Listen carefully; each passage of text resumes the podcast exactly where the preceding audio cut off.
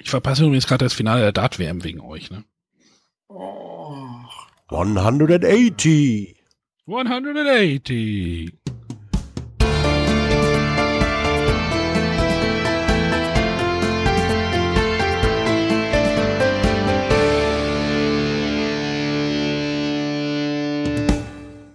Hallo und herzlich willkommen bei den Bretterwissern. Die Bretterwisser, das sind der Arne, Hallihallo. Moin. Der Matthias Guten Morgen. und ich bin der René. Abend. So, jetzt haben wir das Jahr 2016 erfolgreich hinter uns gebracht. Und wie immer steht ja da so ein obligatorischer Jahresrückblick an.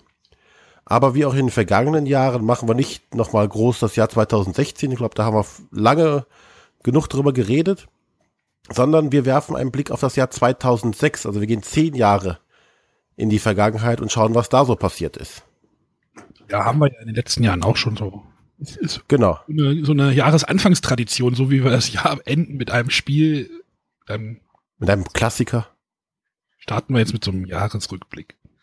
Also wir finden es Genau. einfach sehr angenehm, auf ein Jahr zurückzugucken, wenn man wirklich auch mit ein bisschen Abstand das anders bewerten kann, als wenn man das noch frisch in seinem Kopf hat. Ja, aber wollen wir trotzdem noch mal kurz auf 16 zurückblicken jetzt vor den Spielen oder? Können wir machen, wenn du das unbedingt möchtest. Ja, Wie war denn das Jahr 2016 für dich? für mich Spielemäßig. Spiele mir. Ja, ich wollte, ich wollte das so ein bisschen mehr auf Bretter, auf die Bretterwisser beziehen und was wir so, was so die Highlights für uns waren. Also für mich war zum Beispiel ein Highlight Nürnberg.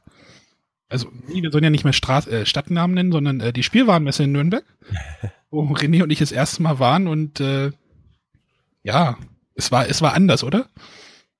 Ganz anders. Es war ganz anders, ja.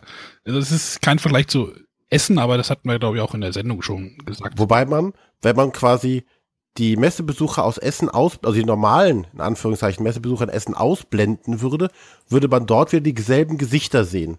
Zumindest in der Brettspiel-Umgebung.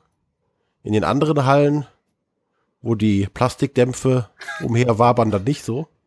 Aber ansonsten sind auch da alle, alle Blogger und, und Videoblogger, YouTuber auch vertreten, wie genauso wie sie in Essen da sind. Ja, die gleichen Pappnasen, meinst du? Das wollte ich jetzt so nicht sagen. Inklusive uns, nein. Ja. ja, Wir sind die Ober ähm, es, es ist ein bisschen merkwürdig da gewesen, zum Beispiel, dass die Spiele größtenteils einfach noch nicht da waren. Es lagen Prototypen darum und ja, wenn man was spielen wollte, dann sagte, nö, kommt zu Ostern. Ja. Es gibt natürlich. Ausnahmen, die- Spiele, die schon fertig sind oder aber ähm, Ja, oder manche Sachen lagen einfach hinter Glas. ja, zum, Oder, oder es gab nur einen Karton. genau. So. Oder es tauchte einfach mal ein Spiel auf, von dem der Standpersonal nicht mal wusste, dass es schon da Das hat hier gestern Abend jemand aufgebaut. Das war die Antwort auf die Frage, was ist das für ein Spiel? Ja, genau.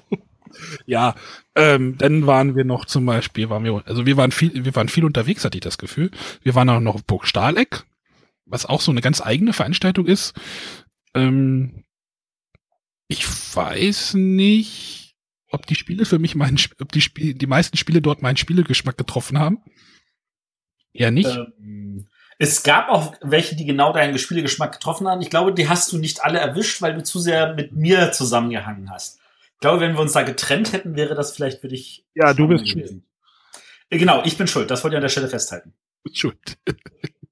Nein, aber diese Location finde ich einfach so wundervoll da. Oh, Ja, Ja. also auch kein Problem mit den Betten. Also für dich muss es doch doppelt plus sein. Ja, also ich bin ehrlich gesagt, ich bin in einem Alter, wo ich nicht mehr in irgendwelchen Jugendherbergen übernachten möchte, sondern eigentlich in einem richtigen Hotel. Ach, der feine Herr Redakteur gibt sich nicht mehr mit dem Volk ab. Ja, das hat damit weniger zu tun, aber ganz ehrlich, also es ist, ich bin alt und gebrechlich. Aber wenn du Pech hast und, weiß ich nicht, Hotel Regina bekommst, wo die, da sind die Betten wahrscheinlich auch nicht besser als in der Jugendherberge. Äh, das wahrscheinlich nicht. Also ich war auch in Hotels, wo ich sagte, boah, es das gibt so geile Jugendherbergen. Aber ähm, und und es war ja auch an sich gut. Ich glaube, also ich, ich habe auch kein Problem damit gehabt, da in diesem Achtbettzimmer und das dich ja auch alles. Du hast dich da auch hingelegt, hast nach drei Sekunden gesägt, als wenn es keinen Morgen gäbe. Ja, war doch der Plan, oder? Ja, also ich glaube, mein größeres Problem an der Stelle ist tatsächlich nicht ähm, dass es eine Jugendherberge war, sondern dass es irgendwo auf so einem verdammten Berg war. Und äh, ich jetzt kein Freund davon bin, so schrägen hochzufahren oder zu laufen und ähnliche Sachen. Ich, ich kann ja da auch hoch. Ich kann nicht, ich kann das Auto da auch hochsteuern. Ja, das ist schön für dich. Gut. Was war denn noch so außer Berge? Stahleck oder jetzt gerne weiter von weg? Weiter. Ja, ihr weiter wart von noch in Herne? War das in Herne oder Rating? Ich verwechsel es übrigens immer.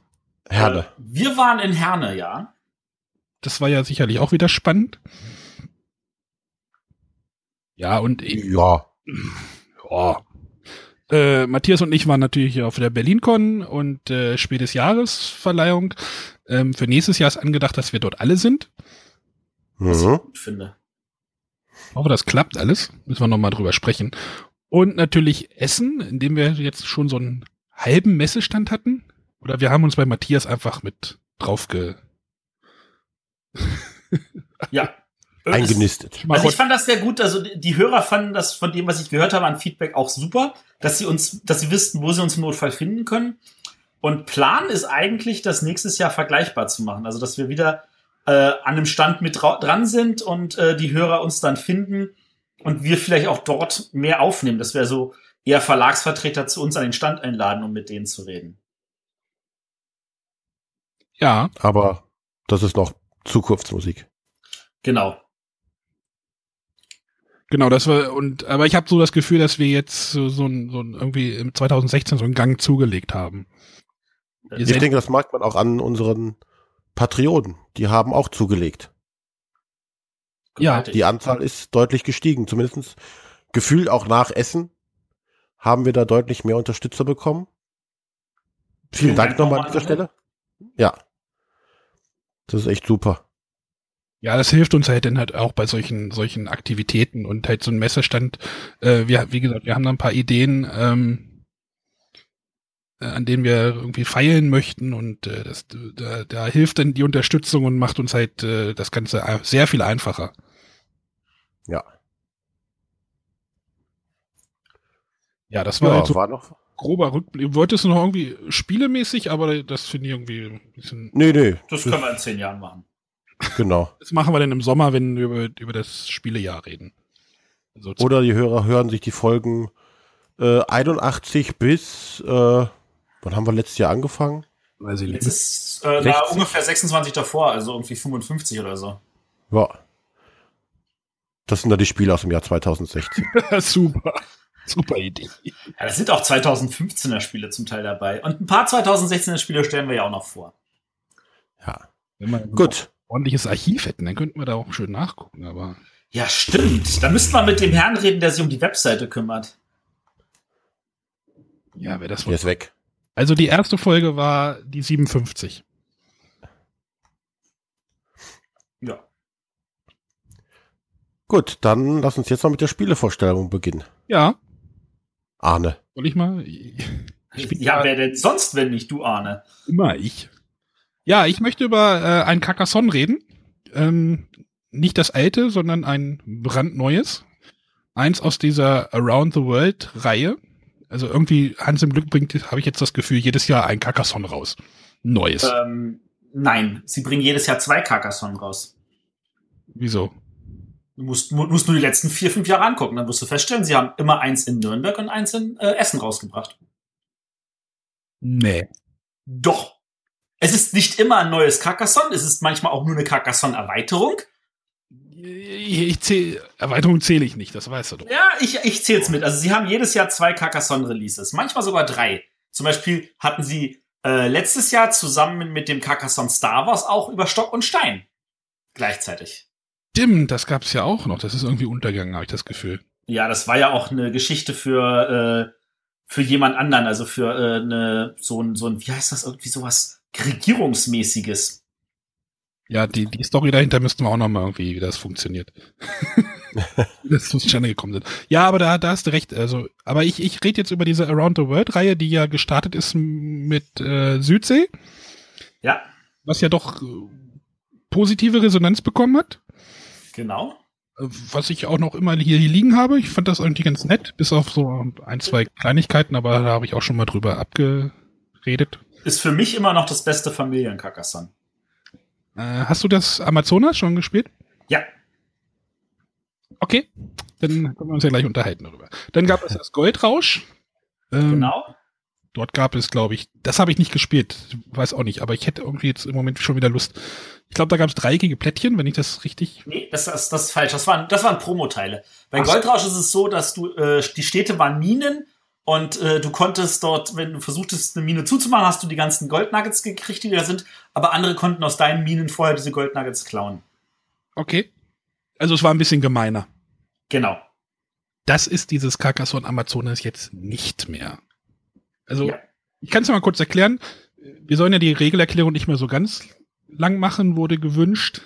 Ähm, Carcassonne Amazonas äh, ja, spielt im Amazonas-Bereich. Ähm, es gibt am Anfang so ein Startplättchen, das besteht so aus zweimal vier Feldern, glaube ich.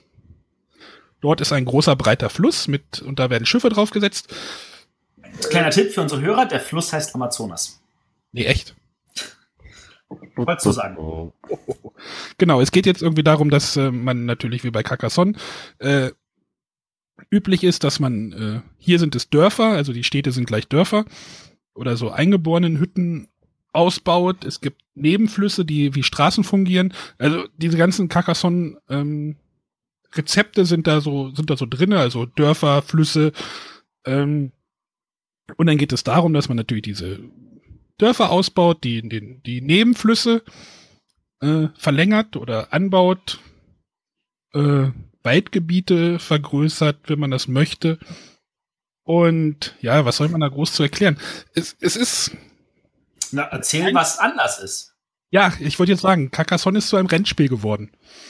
Denn ähm, diese, diese Boote können diesen Amazonas runterfahren. So ähnlich wie bei Ulm über das, über das ich ja im letzten Spiel, äh, letzte Sendung geredet habe. Äh, wenn man ein Plättchen einsetzt und man setzt, man hat ein Plättchen, wo ein Flussteil drauf ist, also ein Nebenfluss werden die genannt in der Regel. Ähm, da kann es sein, dass dort ähm, Schiffssymbole drauf sind.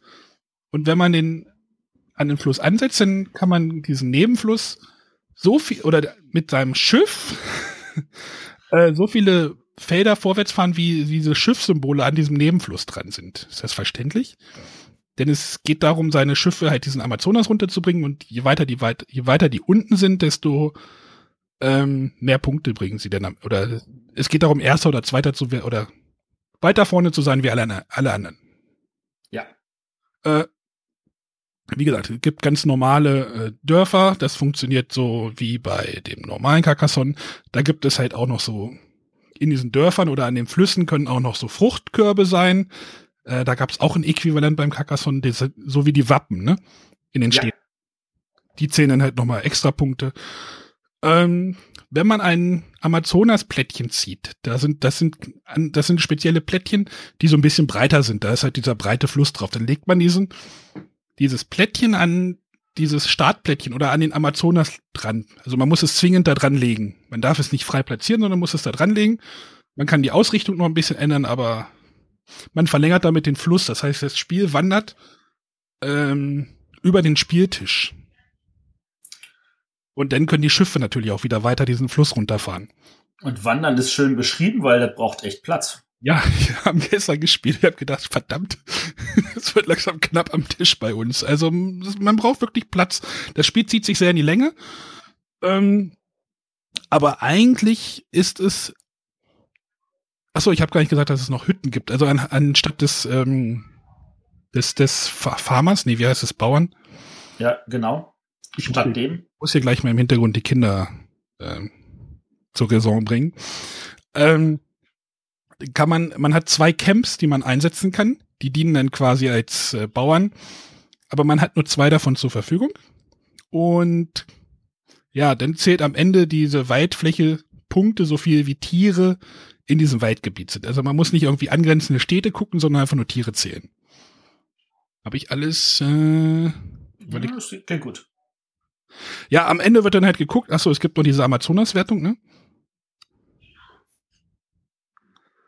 Da gibt es denn bei dieser Amazonas-Wertung gibt es, also, oh Gott, Amazonas-Wertung. Also es, ist, es, ist, es sind schon ein paar mehr Regeln drin wie in dem normalen Carcassonne, aber ähm, Amazonas-Wertung, wer das Schiff am weitesten vorne hat, kriegt, kriegt irgendwie mehr Punkte wie alle anderen. Also es geht halt darum, halt auch dieses Schiff nach vorne zu bringen. Man kann das Schiff auch noch nach vorne bringen, indem man ein Plättchen ablegt, also anlegt und man kein Männchen draufsetzt. Das ist auch so eine Überlegung, die ich eigentlich spannend fand. Denn wenn man kein Miepel auf das gelegte Plättchen setzt, darf man sein Schiff ein, ein vorwärts fahren. Das heißt, man ist immer am überlegen, hm, da könnte ich noch in die Stadt mit rein, aber wenn ich das, den Miepel jetzt nicht mit einsetze, dann fährt mein Schiff nach vorne. ist ja eigentlich, will ich ja eigentlich auch und äh, also ich finde, das ist halt ein sehr, sehr schöner Bonus dafür, weil auch beim normalen Carcassonne willst du oft ja nicht immer eine Figur einsetzen, sondern lieber abwarten, was die anderen machen. Gerade wenn du zu zweit spielst. Und da ist, da habe ich also noch mal so, so, so einen zusätzlichen Reiz so. Ah, ich will jetzt auch nicht legen, weil der ist schon so weit vorne und ich muss ja irgendwie aufholen, sonst kriegt er den dickeren Bonus. Genau. Ähm, es, es, es sind schon ein paar mehr Regeln, aber ich finde es jetzt nicht zu viele.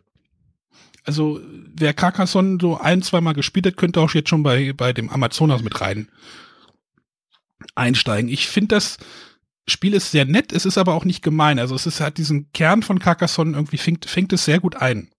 Also du hast ja gesagt, dieses Goldrausch ist doch so ein bisschen gemein. Ähm, bei dem Südsee hat mich diese, diese Fischerwertung irgendwie ziemlich gestört. Und das hier ist schon wirklich doch ziemlich nah noch am Carcassonne dran. Stimmst äh, ja. Oder? Äh, ich stimme dir dazu und ich äh, würde sogar sagen, das ist mein Problem mit diesem Carcassonne. Ja, genau, das wollte ich sagen. Ob es, äh, die Frage ist jetzt, ist es zu nah dran? Ist es zu ähnlich? Das ist so diese Sache, die, die mich so. Mir ja. Also es ist tatsächlich kein schlechtes Carcassonne, definitiv nicht. Aber es ist mir zu sehr, ach naja, das ist ja noch mehr das. Also ich hätte, ich hätte mir da ein bisschen mehr gewünscht. Äh, und was mich halt wirklich ein bisschen frustriert ist halt, dass dieses Spielfeld äh, es macht ja thematisch Sinn. Der Amazonas ist ein langer, gerader Fluss und auch wenn er hier ein kleines bisschen sich nach links und rechts Haken, aber das ähm ja, aber an sich ist es einfach, das Ding wird in der Länge gezogen und äh, das ist auf dem Tisch. Wenn du es das erste Mal spielst, denkst du dir so, äh, wie soll ich das jetzt noch hier machen? Und dann fängst du an, das alles zu schieben und dann da, meistens musst du es jetzt zu einem Zeitpunkt machen, wo schon sehr viele Plättchen auf dem Tisch liegen wenn du es vorher weißt, weißt du, okay, du brauchst einen großen Tisch, also kann ich es schon mal bei Arne nicht auf dem Tisch spielen ja, und solche Sachen.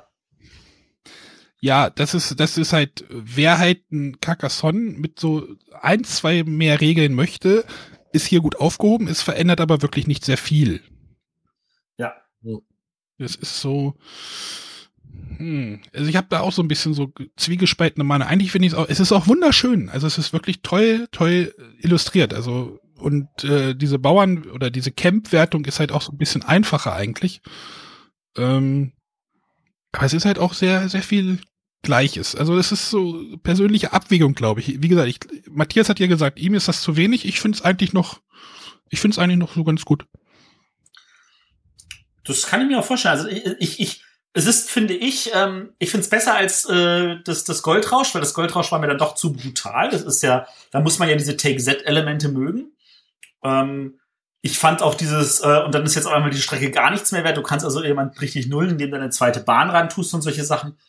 Und das ist, hast, das hast du definitiv hier nicht. Von da aus gesehen ist es sehr viel angenehmer, auch familientauglicher.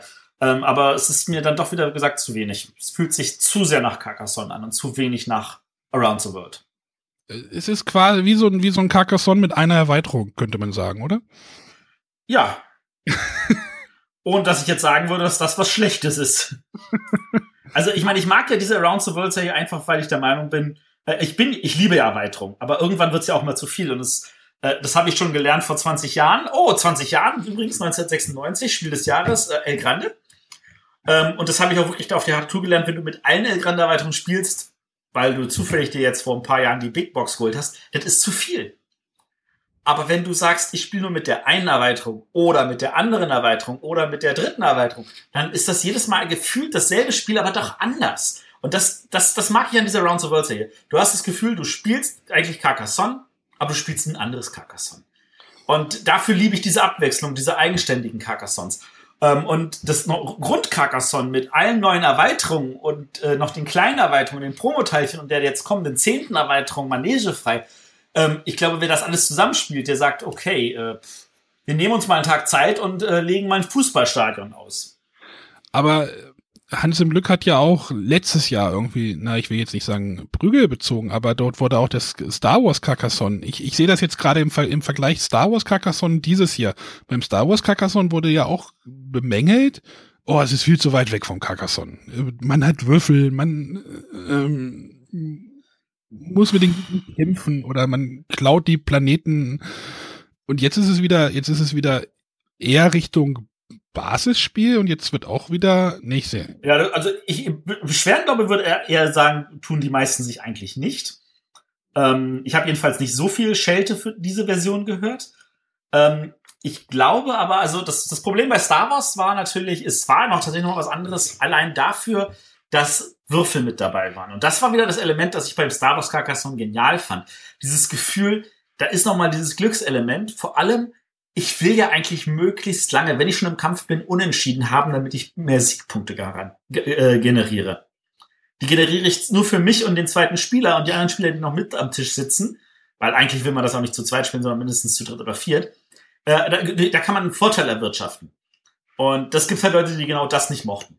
Das war, würde ich sagen, das ganze Geheimnis bei Carcassonne Star Wars. Ja. Ich fand das halt mal was anderes. Aber das hier ist halt wirklich schon nä wieder näher am Carcassonne ran und äh, wer das mag, der kann da auch wirklich zugreifen. Ja. Oh, das klingt hier total abgedroschen. Ne? Also wer die Folge bei den äh, Haschemitenfürst gehört hat bei beim Brettergung Adventskalender, muss ich jetzt gerade Phrasendrescherei hier. Aber so ist es. Genau. So, René ist jetzt Husten gegangen. Was fehlt jetzt noch? Ach so, äh, ja, äh, Carcassonne Amazonas von äh, Klaus-Jürgen Wrede und äh, erschien bei Hans im Glück. Das Sehr schön.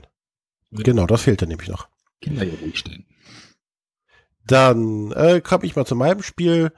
Das habe ich mir auf der Messe geholt und als er mit dem Karton bei Arno um die Ecke kam, sagte wieder, öh, was ist das denn? Auch wieder so ein Dungeon-Spiel. Was macht es anders als die anderen? Ja, und da sagte ich, ja, nichts anderes. Ähm, aber da war ich etwas voreilig, denn ich rede über Preditions Mouse Abyssal Rift. Das, das kann man ja schon nicht mal aussprechen. Ja. Der Name an sich ist schon schwierig genug.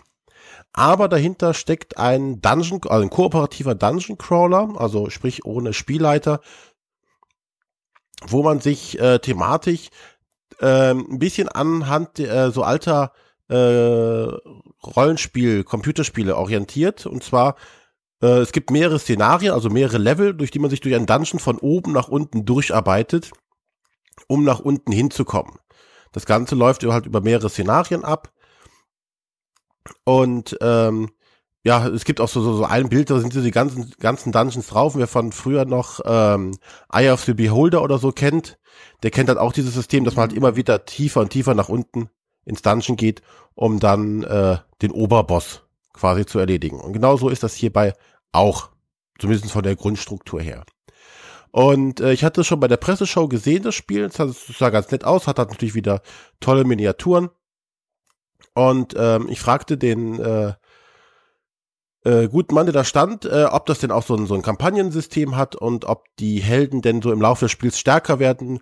Äh, sprich, man levelt halt irgendwie auf oder so. Und äh, dann grinste er nur, ja, sagte, ja, ein Charakterentwicklungssystem haben wir dabei, aber die Charaktere werden eigentlich immer schlechter. Ich dachte, hä? Was? Immer schlechter? Genau. Was? Ähm, es gibt Schätze, die man findet, die machen einen ein wenig besser. Aber eigentlich ist das Problem, man geht halt mit diesem, dieses Spiel ist halt darauf ausgelegt, dass du die Szenarien hintereinander halt durchspielst und immer mit demselben Heldentrupp, aber du kriegst halt Wundkarten. Jedes Mal, wenn du eine Wunde bekommst, bekommst du eine Wundkarte in dein Kartendeck. Darauf komme ich gleich nochmal zu kurz. Und dadurch wirst du einfach immer schlechter. Du kriegst also mehr Wunden und wirst immer schlechter. Dadurch steigt natürlich auch von Level zu Level noch der Schwierigkeitsgrad des Ganzen. Ja, thematisch. Ähm, hm? Macht ja thematisch total Sinn.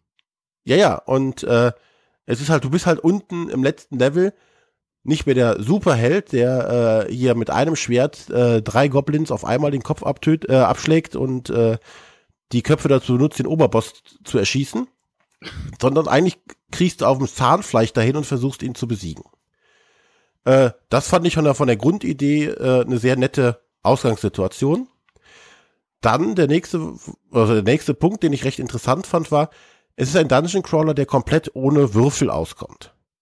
Also es ist keine Würfelorgie, wo man sagt, oh, ich, ich greife jetzt an mit meinem Schwert und das hat noch plus sechs und hat hier den W6 und da den W8 und ich würfel und man muss versuchen zu treffen. Nein, man hat, jeder Held hat einen Ka Satz an Karten, also ein, ein Deck für den, speziell für den Helden und äh, im Grunde genommen hat er da Zahlenkarten auf der Hand.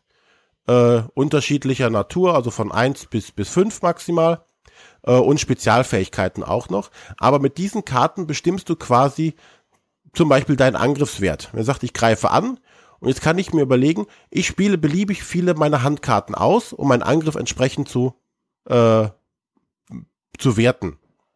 Das kann jetzt sein, äh, der Gegner hat einen Verteidigungswert von drei und ähm, ich möchte da drüber kommen, also lege ich auf jeden Fall äh, eine vier und dann habe ich den getroffen. Das einzige Glückselement, was noch dabei kommt, ist, der ähm, für jeden Gegner zieht man so eine Art Response-Karte, wo dann eine Zahl von minus eins bis äh, fünf dabei sein kann. Wobei äh, die fünf nur ein oder zweimal im Deck ist. Aber ansonsten spielt sich dieser, dieser Wertebereich meistens so um die äh, 0 bis zwei aus. Also sprich, man kann relativ gut abschätzen. Und selbst wenn ich weiß, da könnte eine 5 drin sein, ich will aber auf jeden Fall, dass mein Schlag trifft, spiele ich halt genauso viele Karten, dass ich weiß, auch wenn die 5 kommt, äh, trifft mein Schlag. Und damit wäre der Gegner dann entsprechend besiegt oder hätte zumindest einen Schaden bekommen. Also sprich, ich kann es sehr gut taktieren. Problem dabei ist, ich ziehe nicht jede Runde neue Handkarten. Ich muss also mit meinen Karten haushalten. Sprich, ich spiele eine Karte aus und äh, hoffe, dass ich irgendwann neue Karten nachziehe. Der Ablagestapel wird auch nicht wieder neu reingemischt jederzeit, sondern dafür muss ich eine komplette Runde quasi aussetzen und resten. Dann wird erst mein Ablagestapel wieder in meinen äh, Zugstapel reingemischt. Sprich, ich muss relativ stark aufpassen. Ähm, ja, das ist für alle Freunde, die das, das Würfeln überhaupt nicht mögen, sehr interessant. Der nächste interessante Aspekt ist, äh, es gibt ein Rondell, auf dem ich meine Aktionen plane. Ähm, das schränkt mich entsprechend auch wieder ein, weil ich kann nicht jederzeit sagen, ich bewege mich, schlage zu, bewege mich, schlage zu, sondern äh, ich habe dieses Rondell und das muss ich halt entsprechend lang wandern. Dafür brauche ich Aktionspunkte. Die Aktionspunkte brauche ich aber auch wiederum, um meine eigentliche Aktion dann auszuführen. Sprich, ich könnte theoretisch einmal ums ganze Rondell rumlaufen, um wieder zu meinem Angriff zu kommen, habe aber in der Zwischenzeit äh, alle meine Aktionspunkte verbraucht, sodass ich meinen Angriff kaum noch ausführen kann. So muss ich halt genau planen, was mache ich. Ich bewege mich erst und äh, versuche dann einen Angriff zu machen, äh, versuche dann einen Spezialangriff zu machen, sprinte dann. Aber es gibt verschiedenste Aktionen, die ich machen kann. Ähm, da gibt es auch wieder unterschiedliche Anzahl an Spots, die ich dann zum Beispiel bei dem Angriff können drei Leute können angreifen, aber beim äh, bei der Special-Attacke können zum Beispiel kann nur eine Person diese ausgewählt haben, so dass man auch taktieren muss, wer macht jetzt was. Äh, das ist ungeheuer taktisch, man muss genau aufpassen, denn auch die Gegner haben so ein Rundell, auf dem die sich bewegen, die werden wieder automatisch aktiviert. Es ist also unheimlich viel zu tun.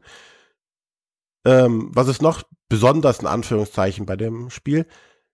Die Pläne sind nicht wie sonst immer modulare Spielpläne, sondern es ist ein fester, festes Board, was du auflegst und da ist der komplette Spielplan drauf angezeichnet.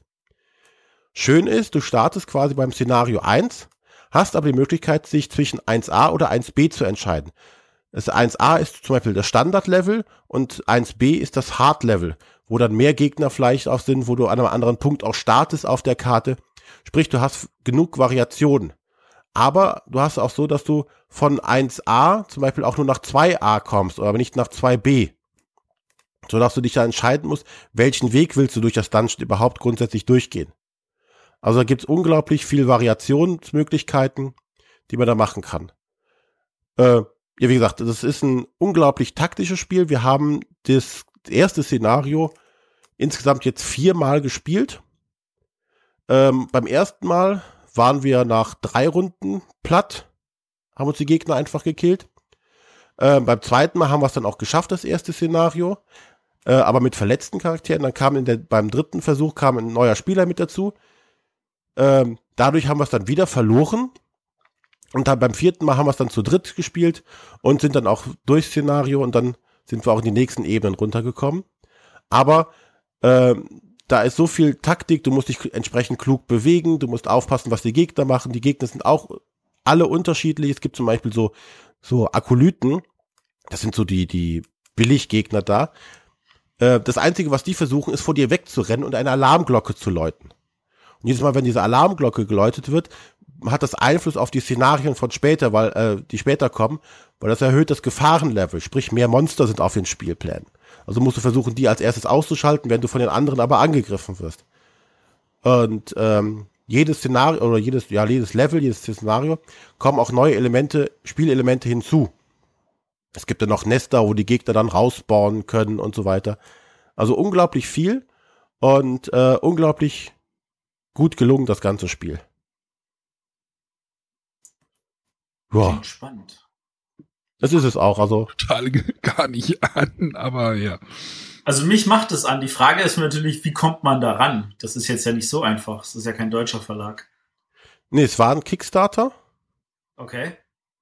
Äh, und die hatten jetzt quasi in, in Essen ihre Retail-Version. Ich weiß jetzt natürlich nicht, wie die das sonst so vertreiben. Aber bestimmt auf deren Verlagsseite kann man das bestimmt irgendwie erwerben oder es kommt nachher irgendwann noch in den richtigen Handel, das weiß ich jetzt natürlich nicht. Aber das hat unglaublich Spaß oder macht unglaublich Spaß. Und wie gesagt, die, diese Wundkarten, die verstopfen halt quasi dein Deck und sind negative Zahlen. Ne? Da stehen zum Beispiel dann eine minus vier drauf. Um später nicht deine ganzen Hand, äh, deine Karten nur mit diesen Wundkarten voll zu haben, musst du halt zwischendurch auch mal diese minus vier irgendwann ausspielen bei irgendeiner Aktion. Wobei das natürlich mechanisch jetzt nicht so brandneu ist, aber. Ja, es muss ja nicht neu sein, aber in dem, dem Umfeld, im Dungeon Crawler kenne ich das jetzt so nicht. Das stimmt. Also im Dungeon Crawler so, so, so mit so Deckbaugeschichten, das ist ja doch eher. Ne, das, das Rondell ist jetzt auch nicht neu, ne? Das gibt's ja auch bei genügend Spielen. Aber halt die Kombination in einem Dungeon Crawler macht halt schon richtig Spaß. Also bei äh, Amazon in England würdest du es bekommen. Na, das ist ja schon mal gut zu wissen. Und jede Menge Plastik ist drin. Jede Menge Plastik ist drin, äh, aber auch nicht über viel. Also es geht, das sind sehr schöne Miniaturen, also sehr gut gemacht. Und ja, wer, wer Dungeon Crawler mag, der und die Möglichkeit hat, sich das mal anzuschauen, es geht auf jeden Fall einen anderen Weg und vor allem dieses, die Helden werden schlechter und äh, man muss halt gucken. Was auch noch schön ist, es sind im Endeffekt sechs Helden dabei und bei jedem Szenario entscheidest du dich, welchen der sechs Helden verwendest du quasi. Du kannst also dann immer eine entsprechende andere Kombination wählen. Die anderen kommen quasi mit ins äh, runter ins Level, warten aber an irgendeiner Stelle, um dann im nächsten Level wieder dabei sein zu können. Okay. Weil es gibt Helden, die sind, äh, zum Beispiel im ersten Szenario ist es ein ganz enge, ganz enge Räume und Gänge. Da bringen zum Beispiel die Fernkämmer so gut wie gar nichts. Weil die immer nur hinten irgendwo rumstehen, aber nie durch die äh, Gegner, äh, den Gegner rankommen, weil sie dann die eigenen Leute platt schießen würden. Also bei denen auf der Seite bekommst du es auch, kostet 109 Euro. Ja. Uh, uh. Ja, ja, ja. Es ist, der, die Preise sind, wir haben, ich weiß noch, vor zwei, drei Jahren haben wir hier darüber geredet, dass, boah, Caverna, 70 Euro. Und das ist ja heutzutage eher gefühlt noch günstig. Ja. Ja, aber ihr stellt jetzt ja auch Spiele vor, die so einen Preis ja auch ruhig abverlangen. Also wenn jetzt ein Carcassonne 70 Euro, also ein Carcassonne Amazonas 70 Euro kosten würde, dann ähm ja, und wie gesagt, es muss jeder für sich selbst entscheiden. Es zwingt dich keiner, das Spiel zu kaufen. Nee, natürlich nicht, natürlich nicht. Wir wollen auch nicht über Preise reden. Also, genau. das Spiel klingt auf jeden Fall total spannend und ich hätte voll Bock, das mal zu spielen. Können wir ja mal machen, wenn du mal hier bist. Ich weiß sogar, wann das sein wird. Ja. Gut, also das war Petitions Mouse, Abyssal Rift. Ähm, die Autoren sind Thomas Klausner, glaube ich, ein Österreicher. Ähm, dann noch ein Timo Multamecki. Klingt Fin Finne. Klingt finnisch. Und äh, ein Bekannter, und zwar Kevin Wilson, ah, hat da auch seine Finger mit drin gehabt. Das ist gut. Kevin Wilson ist sehr gut. Äh, Verlag ist Cosmic Games and Dragon Dawn Productions. Ja. Und die Künstler sind derer viele. Viel, viel Grafiken, ich verstehe. Gut, dann Gut. bin ich jetzt dran. Genau.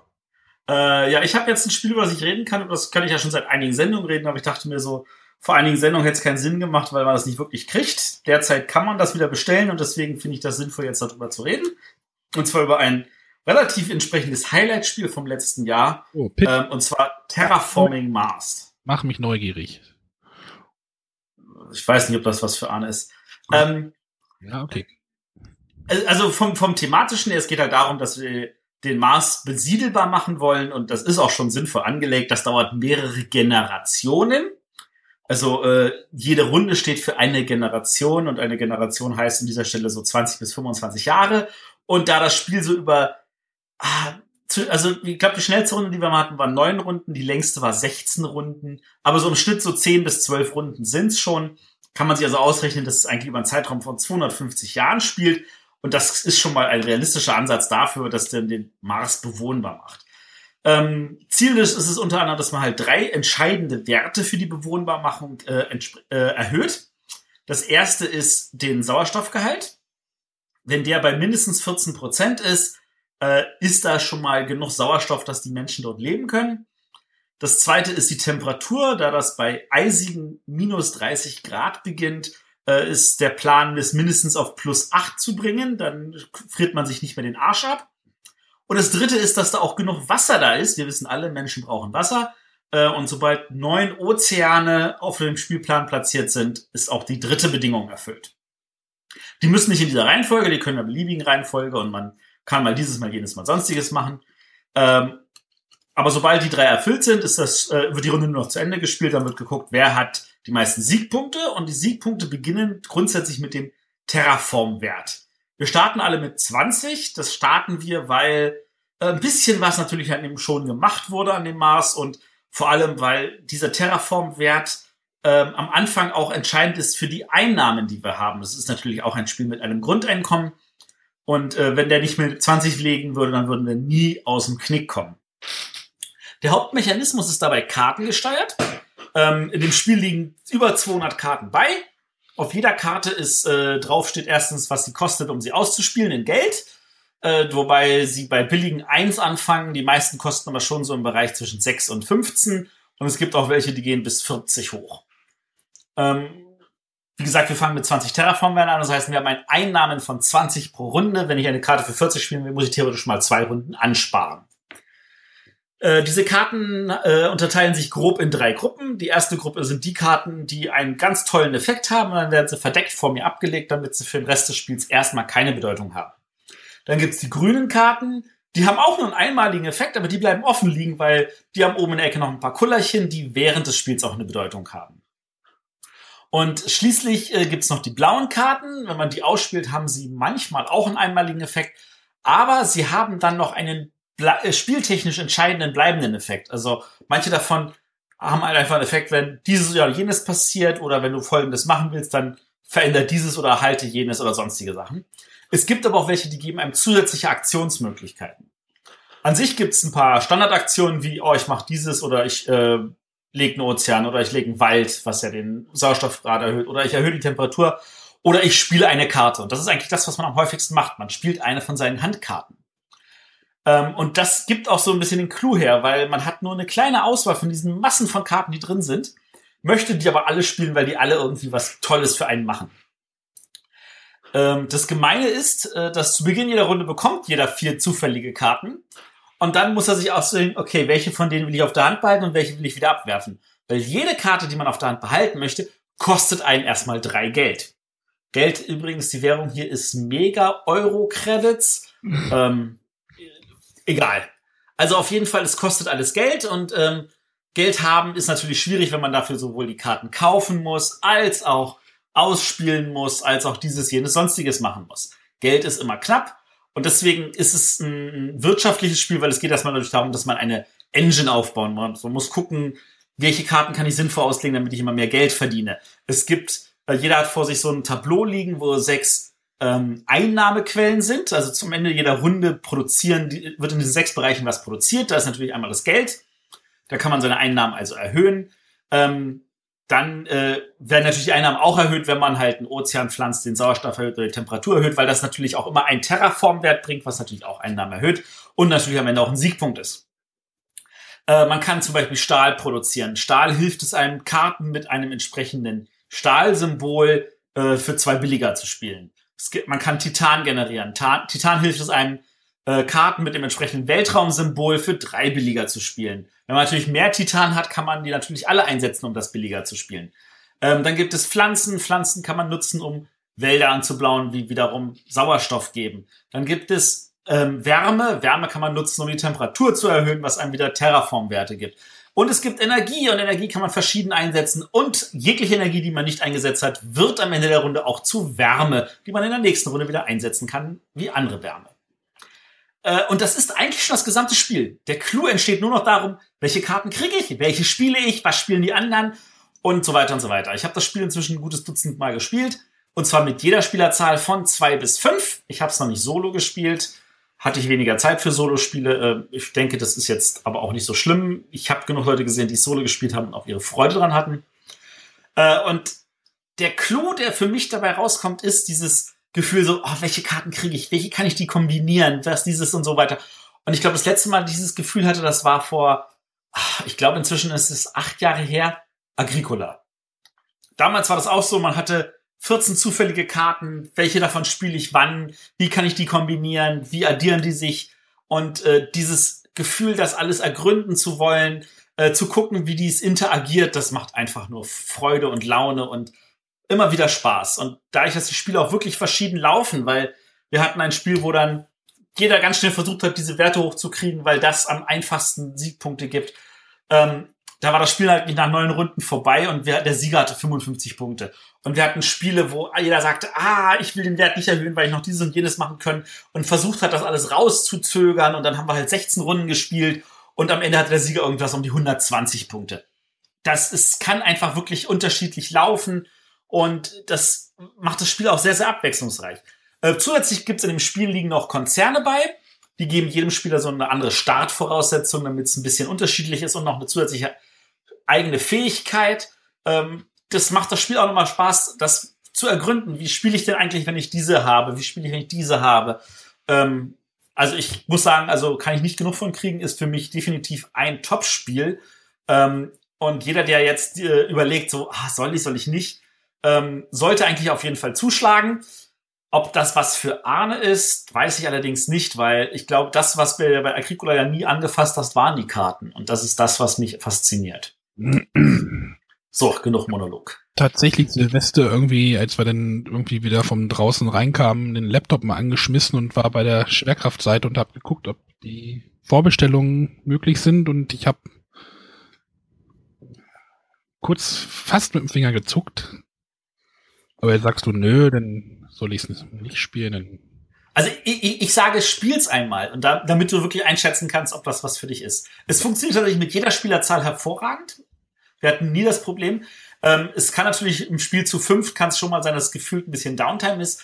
Wobei ähm, die eigentliche Phase, wo man Aktionen macht, die plant man ja schon beim, beim Kartenauswahl, weil ähm, was eigentlich jeder spielt, ist, gilt in Anleitung als Variante, dass du diese vier Karten am Anfang, dass nicht jeder einfach vier kriegt, sondern dass du die draftest. Also jeder sucht sich eine aus und gibt den Rest weiter. Und dadurch kannst du dir bessere Karten ranholen und äh, da, da planst du auch schon deinen gesamten Zug mit. Aber wie soll ich es spielen, wenn ich es nicht habe? Ähm, Zugang zu irgendwelchen Leuten, die es vielleicht haben? Nee, Hast du schon ein Let's Play irgendwie auf YouTube dir mal angeguckt? Ja, so halb. Also empfehlen kann ich das von dem Rado. Weil er das auch zu zweit spielt, ja. Ja, aber dann denke ich mir auch wieder, ach, eigentlich liegt ja auch noch genug Kram rum. Ja, also ich glaube, dass du wirst auch überleben, wenn du es nicht gespielt hast. Ähm, aber ist es denn der Hype jetzt gerechtfertigt, das Ganze? Weil ich weiß nur, in Essen war es auf einmal der Burner und am Anfang hatte keiner, oder kurz davor hatte es keiner irgendwie drüber geredet. Also nach ja. meinem ersten Spiel hätte ich gesagt, nö. Nach meinem zehnten Spiel würde ich eindeutig sagen, ja, das ist den Hype wert. Es ist eindeutig eins der besten Spiele des Jahrgangs. Ähm, ich würde mich wundern, wenn es nicht den deutschen Spielerpreis nächstes Jahr gewinnt. Oh. Es gibt natürlich gute Konkurrenz mit Great Western Trail und First Class. Ähm, aber dass es in die Top 5 kommt, das kommt für mich außer Frage. Äh, ich bin mir nicht sicher, weil die Jury da sieht. Ich könnte mir sehr gut vorstellen, dass sie es auf ihre Empfehlungsliste packen weil für den Kennerspiel ist es dann doch ein bisschen zu hoch. Ähm, aber es ist definitiv den Hype wert. Mhm. Also ja, unterstreich, ja. Ähm, das Einzige, was es jetzt für manche Leute vielleicht nicht so schön macht, ist die Illustrationen. Ähm, da sind ein, zwei sehr schöne dabei. Da sind jede Menge Stock Art dabei. Da ist jede Menge oh mein Gott, wird mir übel, wer hat denn hier den Schweder, Feder geschwungen dabei?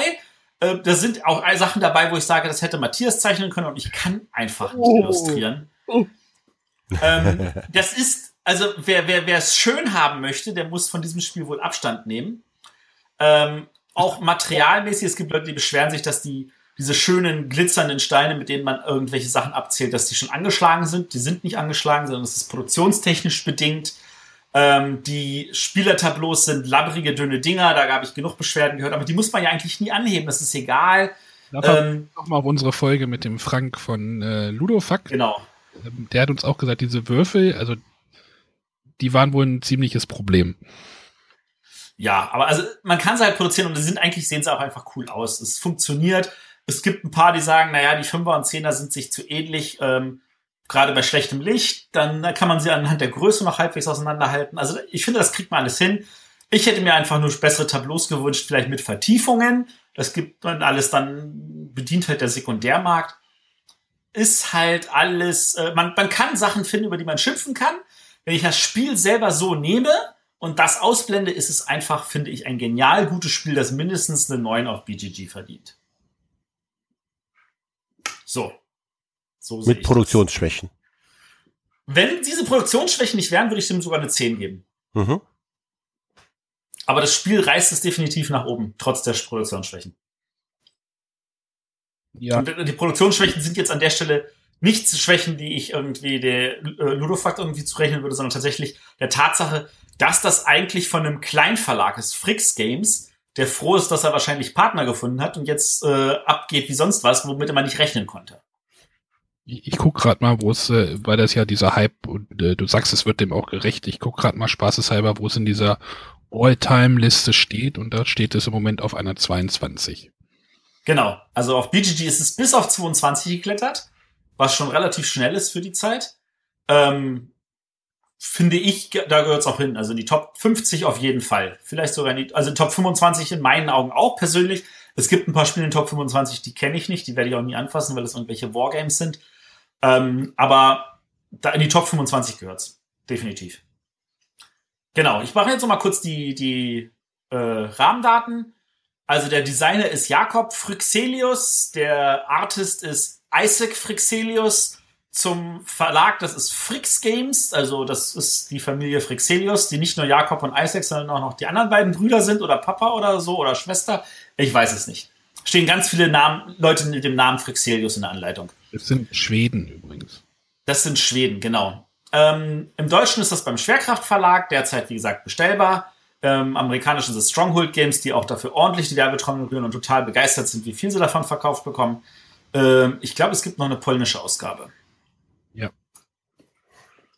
Und wer wirklich sagt, ich bin der typische Eurogamer, ähm, an diesem Spiel solltet ihr nicht vorbeikommen. Das geht gar nicht. Ja, ich finde das spannend, weil wir sagen ja mal, oh, Science Fiction und Weltraum ist halt immer ein bisschen schwierig und jetzt scheint es ja mal ein Spiel zu geben, was.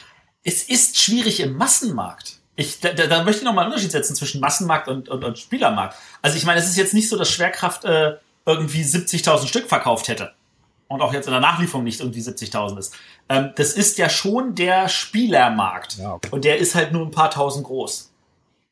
Aber und dem Spieler ist es egal. Der nimmt auch ein Great Western Trail mit Western-Thema und der nimmt auch dieses jenes sonstiges. Aber ähm, Massenmarkt, äh, weiß ich nicht, ob das. Naja, da, da, da bin ich halt verschiedener Meinung, ja. Einfach ein Star Wars-Thema draufkleben. Terra Tatooine oder sowas. Mm. Gut. Das muss gerade mal sie telefonieren. Okay. Dann kommen wir jetzt zur Frage der Woche. Ja, die äh, erreicht uns von dem Christian Hildenbrand. Äh, schöne Grüße. Wann auch immer du uns Wer, hörst. wer ihn nicht kennt, das ist der nette Herr, der auf, äh, der bei Amigo arbeitet, der uns schon ab und zu versorgt hat. Den kann man auch auf Twitter finden unter dem Namen Tootles. T-O-O-T-L-E-S. Also wer vielleicht mal ein paar Sachen von ihm folgen will, der postet ab und zu ein hübsches Bild. Wie lese ich denn Genau. die Frage vor? Lese ich sie so, wie sie gestellt wurde, oder passe ich sie gleich? So wie sie gemeint ist. Lies sie mal so, wie sie Okay. gemeint ist. Er hat uns gefragt, mit welchem Spiel habt ihr das Jahr 2016 beendet und mit welchem Spiel habt ihr das Jahr 2016, be äh, 2017 begonnen? Ja, Arne, fang an. Äh, ja, Silvester haben wir tatsächlich gespielt. Das letzte Spiel vor Mitternacht war Crazy Words. Was äh, richtig gut, fun- also wir haben halt wieder lange gegessen und so und äh, ich, wir spielen dann immer mit äh, Schwiegermutter und Tante und so, also wirklich wenig Spielern. Und eigentlich hatten die auch keine Lust mehr. Ich sag, das ist wie Kreuzworträtsel. Weil die beiden Kreuzworträtseln sehr gern und dann hab ich einfach so den, diese, diesen Hebel angesetzt. Es ist ja gar nicht wie Kreuzworträtsel, aber es hat Buchstaben und äh, passte dann noch.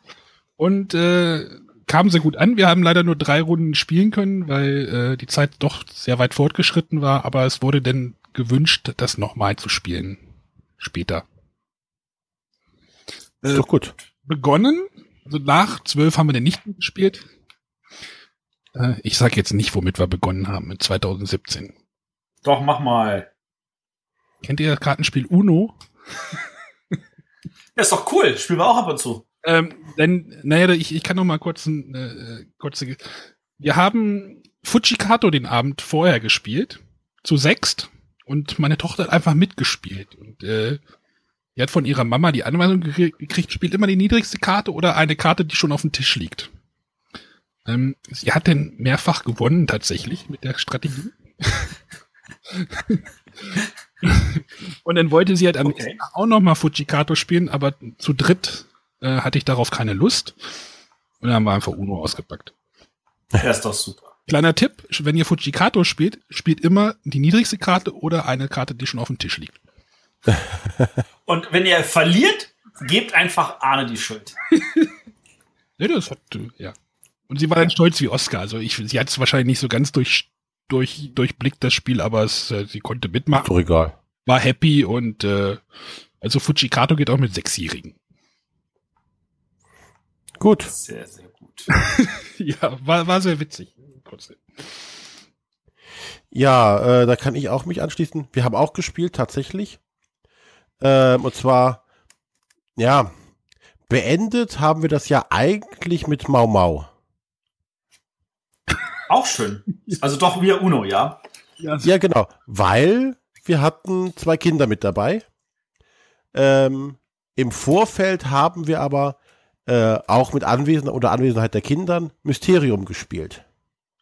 Oh, cool. Und ähm, die Kinder haben halt bei den, bei den Eltern mitgespielt und äh, auch ihre Tipps abgegeben, die manchmal gar nicht so schlecht waren. Es war halt eine siebenjährige, oder ja, eine, eine fast siebenjährige, eine fast sechsjährige dabei. Die konnten da so, zumindest beim Versuchen der Karten zuzuordnen, konnten die gut mitmachen und hatten auch ihren Spaß daran. über Mysterium hatte ich auch nachgedacht für den Abend. Ja. Nee, das hat also gut geklappt.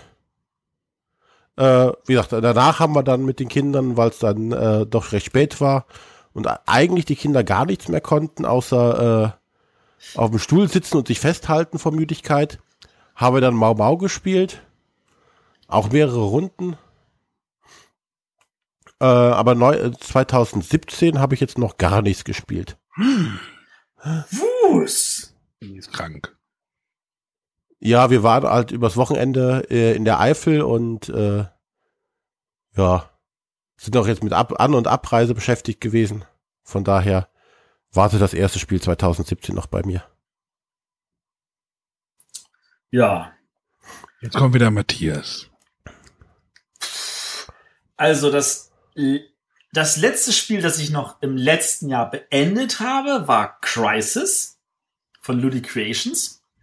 Das finde ich, das macht mir richtig viel Spaß. Es wird auch besser, je öfter ich spiele und vor allem es wird besser mit je mehr Spielern ich es spiele. Ein durchgehendes Thema bei dir im Moment, ne? Was? Spiele, die besser werden. Ja, definitiv, definitiv. Ähm, dann haben wir vor Mitternacht angefangen, aber erst nach Mitternacht beendet. Äh, Grand Austria Hotel. Das ist für mich momentan auch ein absolutes Highlight. Ähm, wir haben es mal mit mehr als zwei Spielern gespielt, weil es gilt ja eigentlich als Zwei-Spieler-Spiel. Zu dritt, wenn man von der Downtime absieht, war es auch zu dritt sehr, sehr gut. Und das erste Spiel, was wir dann im neuen Jahr angespielt haben, ist Max vs. Minions. Das spielen wir momentan mit unseren Kindern. Da sind wir in dieser wunderbaren. Wir haben, glaube ich, inzwischen schon drei oder vier Szenarien durch. Also es war schon richtig cool. Also dann doch was ganz anderes. Ich habe halt den Vorteil, dass meine Kinder inzwischen ein bisschen älter sind als eure. Aber ich Mach, bin mir sicher, einfacher. dass macht's einfacher, ja. Wobei ähm, vor Mitternacht also haben meine Kinder auch nicht mitgespielt. Die haben vom Computer gehockt und wir haben nur mit unserem Gast da gespielt. Ähm, aber ich bin mir sicher, dass wenn René seine Kinder älter sind, dann müssen sie auch mit ihm Perdition's Mouse, Abyssal Rift und Willen des Wahnsinns und ähnlichen Kram spielen. Mal gucken, wie weit ich sie krieg. Ja.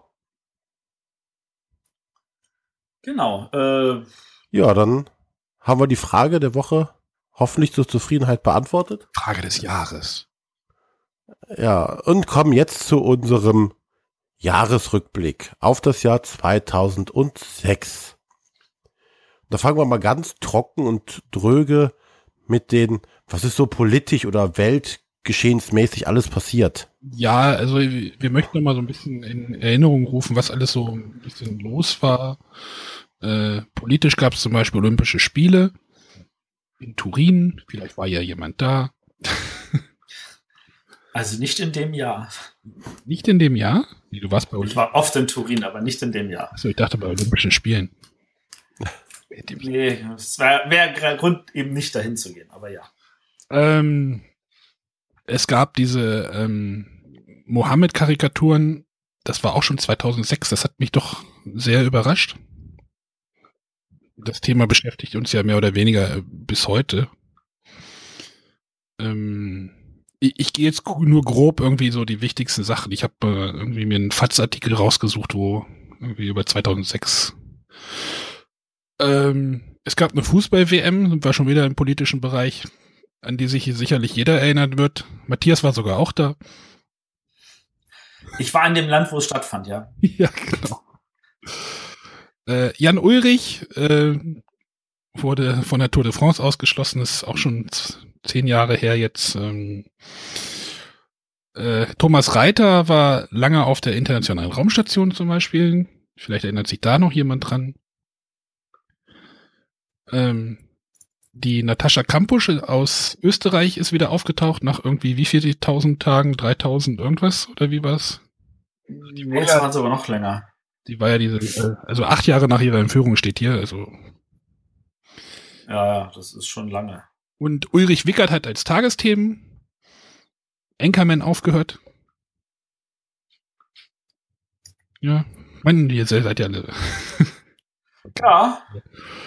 Äh, es gab ein Transrapid-Unglück äh, im Emsland auch so, so ein Ding, was irgendwie ja denn diesen Transrapid mehr oder weniger beerdigt hat, zusätzlich noch. Was haben wir denn noch? Ja, Ban Ki-moon ist äh, UN-Generalsekretär geworden. Der ist jetzt ja gerade abgetreten. Und äh, Schumi hat aufgehört, Rennen zu fahren. War das sein erstes Aufhören oder sein zweites Aufhören? Das äh, weiß ich gerade nicht. Es müsste eigentlich sein erster ja, das kann sein. Ja. Stimmt, äh, ja, der Artikel ist halt von 2006, da äh, steht nichts natürlich nichts von erster oder zweiter. Ne? Ja. Berlin kippt das 50 Jahre alte Ladenschlussgesetz. Ach, das wusste ich auch nicht. Ja, das ist, äh, Berlin hat das gekippt und dann haben sie gesagt, kann jederzeit aufmachen und dann kam irgendwann irgendein Gericht und hat gesagt, ja, ja, aber also jeden Sonntag aufmachen geht nicht. Stimmt, das war in Berlin, ne? Das war, da war die, da war diese Geschichte, dass sie dann immer. Ja, das fand ich also von der Begründung her nicht wirklich nachvollziehbar. Inzwischen bin ich etwas älter und bin der Meinung, ja, Äh, ich verstehe es, aber die Begründung hätte ich eine andere genommen. Aber hey, so sind halt Richter. Bist du denn für Sonntags zu oder gegen Sonntags zu? Ich bin für Sonntags offen, aber nicht für alles. Also es gibt Läden, wo ich sage, die müssen nicht sonntags auf sein. Ähm, also ich finde es gut, wenn Lebensmittelläden sonntags aufhaben, damit man auch sonntags frische Ware kaufen kann. Ähm, ich finde es gut, wenn äh, Sachen, die irgendwie gerade nur diese Drogerieartikel oder sowas, wenn man sowas auch sonntags kriegt. Was nicht sonntags auf sein muss, ist irgendein Möbelhaus oder ein Mediamarkt oder ähnlichen Kram. Ja. Was ich noch gut fände, natürlich als Alternative, ist zu sagen, ja, jeder Laden darf aufmachen, wenn er möchte, aber nur sechs Tage die Woche. Jeder Laden muss einen Ruhetag für sich einlegen. Dann kann das jeder Laden für sich selbst entscheiden. Hätte den Vorteil, den Nachteil natürlich, man weiß nicht, hat jetzt der Laden auf oder nicht.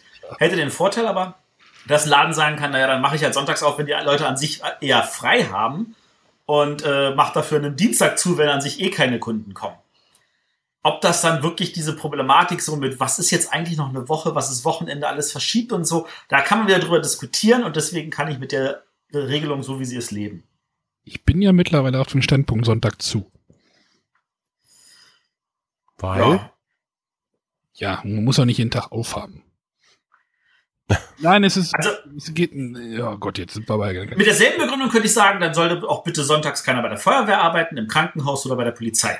Ja, aber trotzdem ist der Sonntag nochmal so ein Tag, der so ein bisschen hervorgehoben. Ja, aber es gibt halt Leute, die können sich zum Beispiel auch nicht aussuchen. Also ich meine, dass das im Krankenhaus auch am Sonntag Betrieb sein muss, ist klar.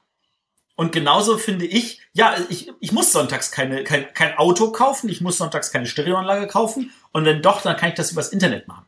Und deswegen, ja, ich sehe das auch zum Teil so, dass ich sage, sonntags muss halt nicht alles offen sein. Aber Lebensmittel fände ich schon cool. Hm. Ich glaube, gut. Dafür sind wir der falsche Podcast. Ich habe gerade noch was gelesen. Ähm, zum Thema äh, umstritten.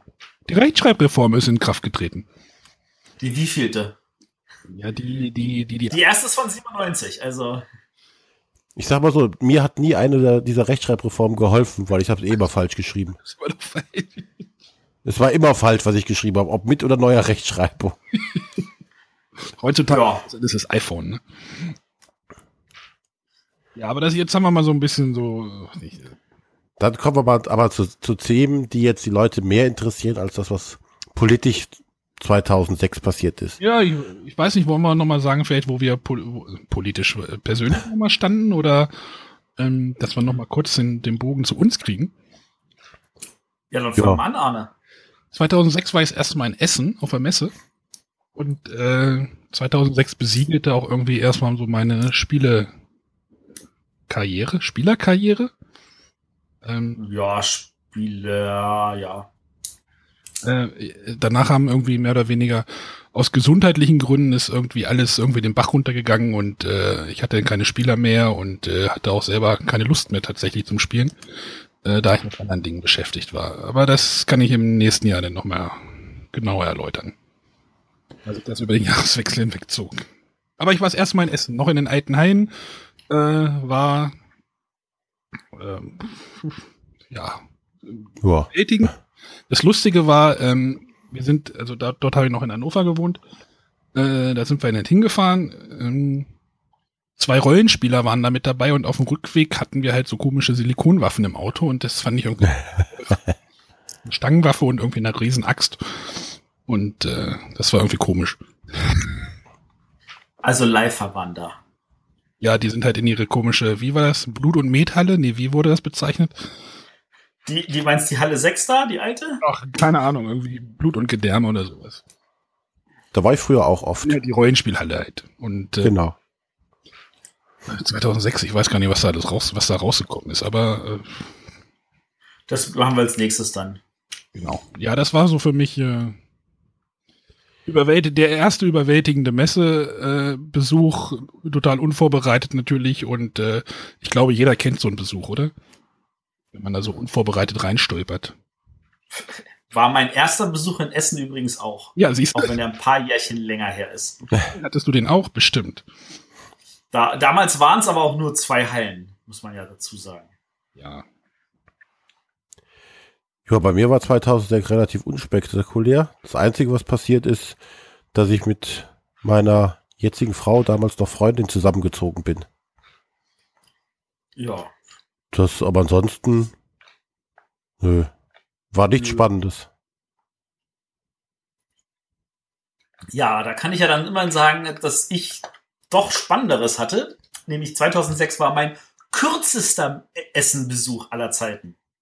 Warum? Weil ich nach einem Tag wieder abreisen musste. Weil wir 2006 umgezogen sind, damals in unsere jetzige Wohnung.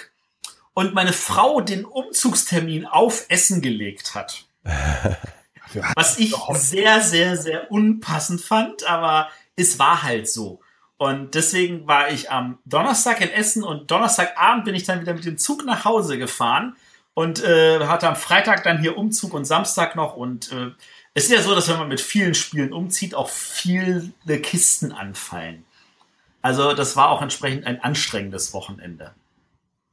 Ähm, die zusätzliche Problematik war, ich habe damals ja noch für Upper Deck gearbeitet, unser großer Release war, und das war der World Release, das war nämlich zuerst auf Deutsch erschienen, bevor es auf Englisch rauskam, das World of Warcraft Trading Card Game. Und meine Aufgabe war es eigentlich in Essen, die gesamte Mannschaft an, an Presse, die da vorbeikam, äh, Rede und Antwort zu stehen. Und deswegen mussten alle Termine natürlich auf den Donnerstag gepackt werden, weil da war ich nur da. Was dazu führte, dass ich auch von der Messe nichts gesehen habe. Das habe ich Also- gespielt, das Spiel tatsächlich. Ja, das ist doch schön. Das hat mich total verwirrt. Also von da aus gesehen, ähm, was auch immer Essen Highlights waren, ich musste sie mir nachträglich irgendwie aneignen. Und es war, es war irgendwie so gefühlt anders. Äh, es war viel Stress, aber es war cool und ähm, es war halt auch irgendwas, was ich halt immer noch in, gut in Erinnerung habe. Aber wir sind ja auch damals umgezogen, weil wir eine schöne Wohnung gefunden haben. Meine Frau war damals schwanger. 2006 kam ja mein Kleiner zur Welt. Ähm, der ist inzwischen ja auch zehn Jahre alt. Ach, ach, ach. Ja, die werden groß, die Lippen. Es gibt tatsächlich noch Berichte irgendwie online von der Messe in 2006. Das ist spannend.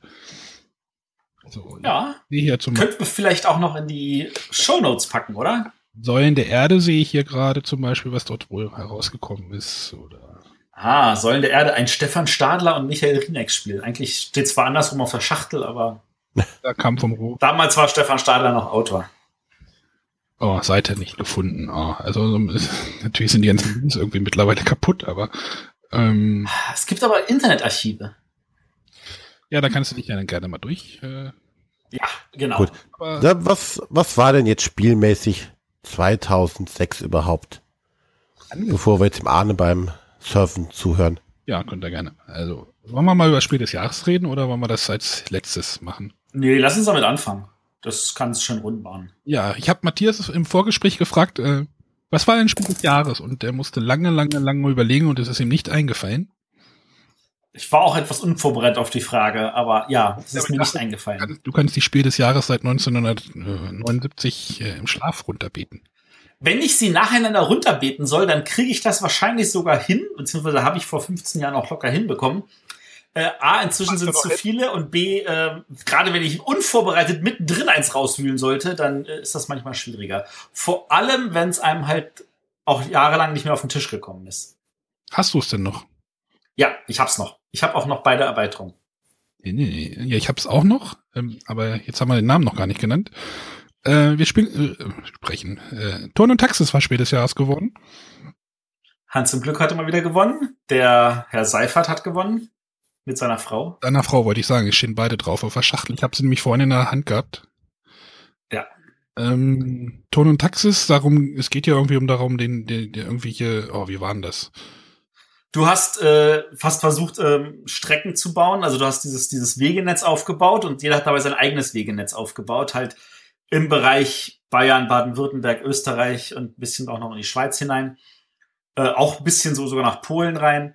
Und äh, die Problematik war halt, du hast äh, auf der einen Seite halt Karten aufgenommen und dann musstest du sie ablegen, aber du musstest die halt nebeneinander ablegen. Und wenn du es nicht nebeneinander ablegen konntest, musstest du abreißen. Und, äh, du konntest aber, bevor du äh, neue Karten anlegst, konntest du auch sagen, okay, jetzt reise ich diese Strecke. Und je mehr du gereist bist, desto mehr von deinen Markern konntest du auf dem Spielfeld platzieren. Deswegen wolltest du möglichst lange Strecken machen. Das war damals definitiv in meinen Augen ein verdienter Sieger. Also hat uns damals viele, viele schöne Sp äh, Spieleabende beschert. Ist das heute noch modern? Ich denke ja. Also es ist jetzt natürlich gefühlt nicht mehr so highlightig. Ähm, ich könnte mir vorstellen, wenn der Verlag es nochmal überarbeiten würde, äh, würde er wahrscheinlich ein, zwei Sachen streamline. Also es gab ja es gab ja so ein paar Sachen, also die erste Erweiterung hat ja ein äh, alternatives Brett dazu gebracht. Ähm, das finde ich hat sich besser gespielt. Ähm, was vor allem daran lag, dass die Gebiete anders aufgeteilt waren und dass es auch mehr neutrale Gebiete gab. Ähm, die zweite Erweiterung hat dann einfach nur noch zusätzliche Regeln drauf gewuselt, die hat uns nie gefallen. Und ich glaube, das ist auch der Grund, warum dieses Spiel jetzt inzwischen so ein bisschen untergegangen ist, weil es da nicht, auch nicht mehr Unterstützung gab. Vielleicht, weil auch die Erweiterungen nie gut gelaufen sind oder so. Aber es war de definitiv gut und ich würde es auch, wenn es heute auf den Tisch kommt, auch sofort sagen, klar, spiele ich mit. Und wer ähm, möchte, kann es auch online spielen auf yukata.de. Da kann man auch äh, auf jeden Fall mit der ersten Erweiterung spielen. Ich weiß nicht, ob die zweite dabei ist. Ich glaube schon. Äh, das wurde irgendwie 2011 dort umgesetzt auf der Seite. Äh, ist auch sehr, sehr gelungen. Macht sehr viel Spaß. Guck mir gerade Bilder an. Ja, ich erinnere mich.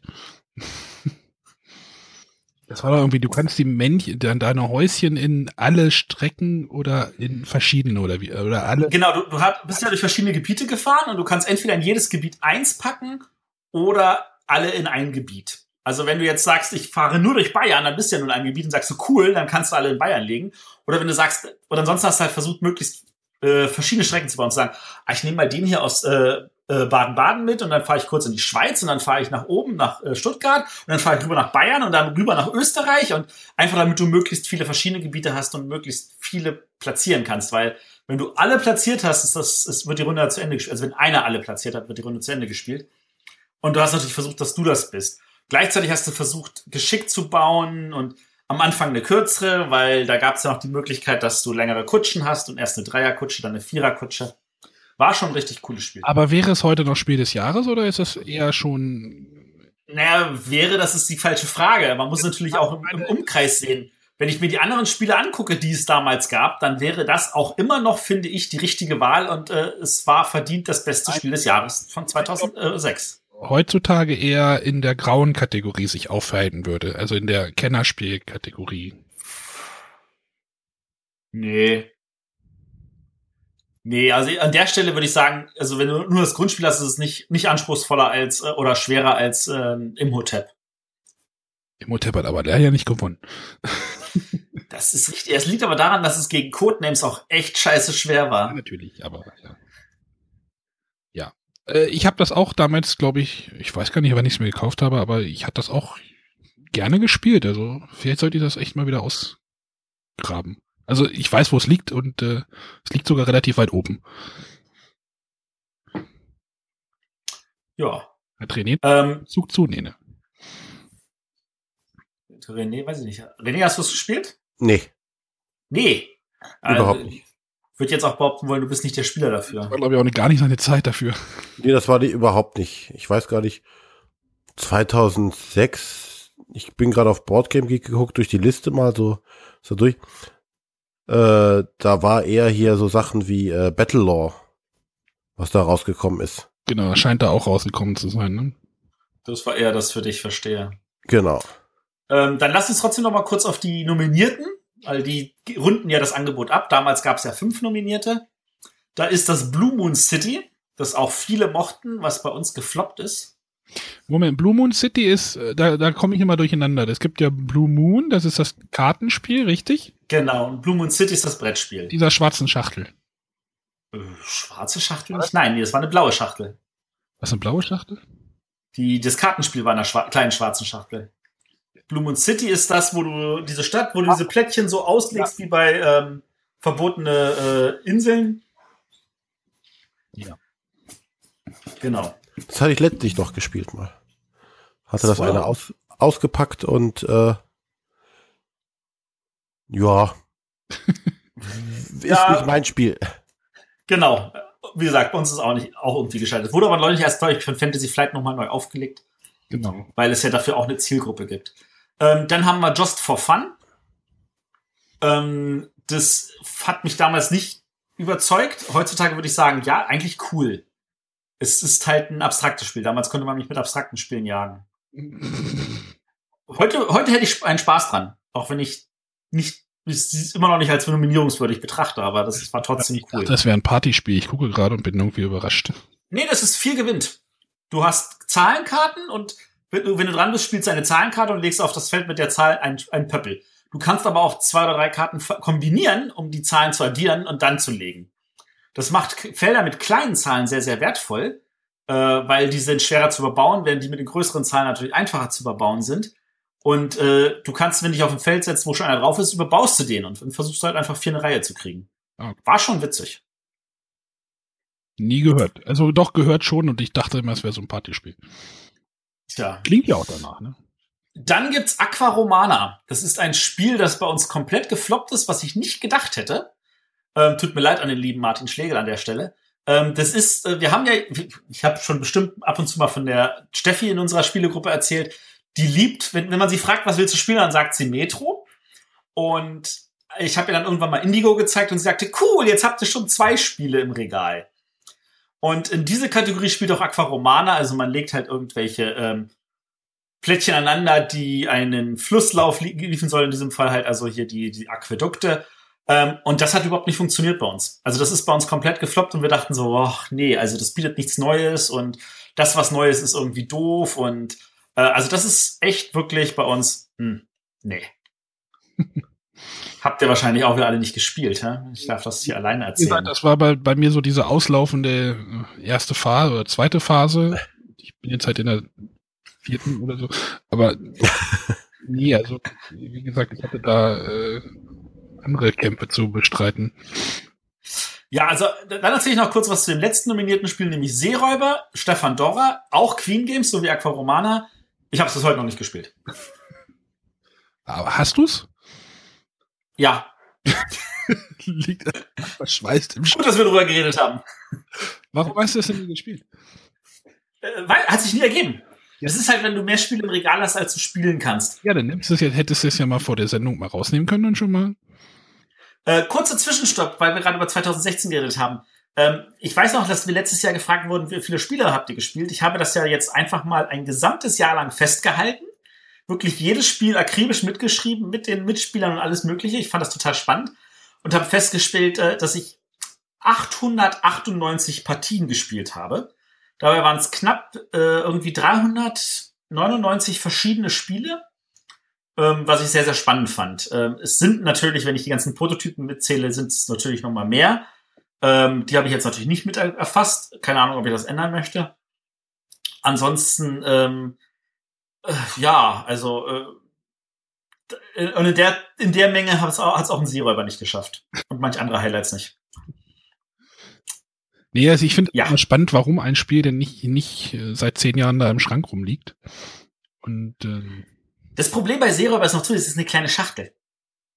Das heißt, das ist natürlich, also die großen Schachteln, die siehst du, weil die so wie wir die Sachen bei uns im Regal anordnen, siehst du die großen Schachteln. Bei den kleinen Schachteln, die stapelst du irgendwo da noch in eine Ecke mit rein. Ja. Und dadurch verschwimmen sie. Ja.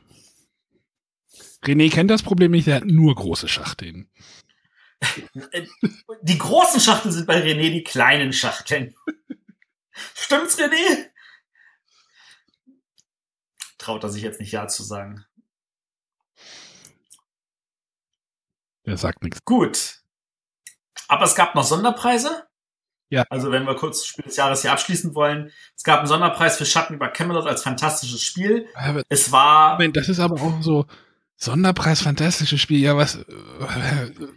Damals gab es noch skurrile Sonderpreise. Was ist das denn? Ich meine, fantastisches Spiel. Ja, ist das jetzt fantastisch gut oder ist das Thema fantastisch oder oder was? Also, sorry. Ich, ich bin froh, dass es ich kann's, gibt. Ja, die Sonderpreise sind zum Glück weg, also zumindest dieser Art. Ich meine, es gab jahrelang Sonderpreis schönes Spiel. Das waren Spiele, die waren schön vom Material her. Heutzutage würde das jedes zweite Spiel ankriegen. Äh, damals waren die Spiele da auch richtig schlecht. Ähm, heutzutage, ja. Also ich bin froh, dass sie mit den Preisen auch weg sind. Und äh, Schatten über Camelot finde ich auch nicht gut, weil ähm, ich finde, das mit dem Verrätersystem funktioniert nicht. In dem Spiel oder generell? In dem Spiel. Ist aber, Schatten über Camelot ist aber auch noch so ein Spiel, was äh, diesen, diesen Verräter-Mechanismus doch sehr populär gemacht hat, oder? Ja, ja, das hat's tatsächlich. Also es war, ich meine, 2000 gab es halt das erste gute kooperative Spiel mit äh, Herr der Ringe. Das hat ja dann bis 2009 gedauert, bevor Pandemic Legacy da die Kerze aufgenommen hat.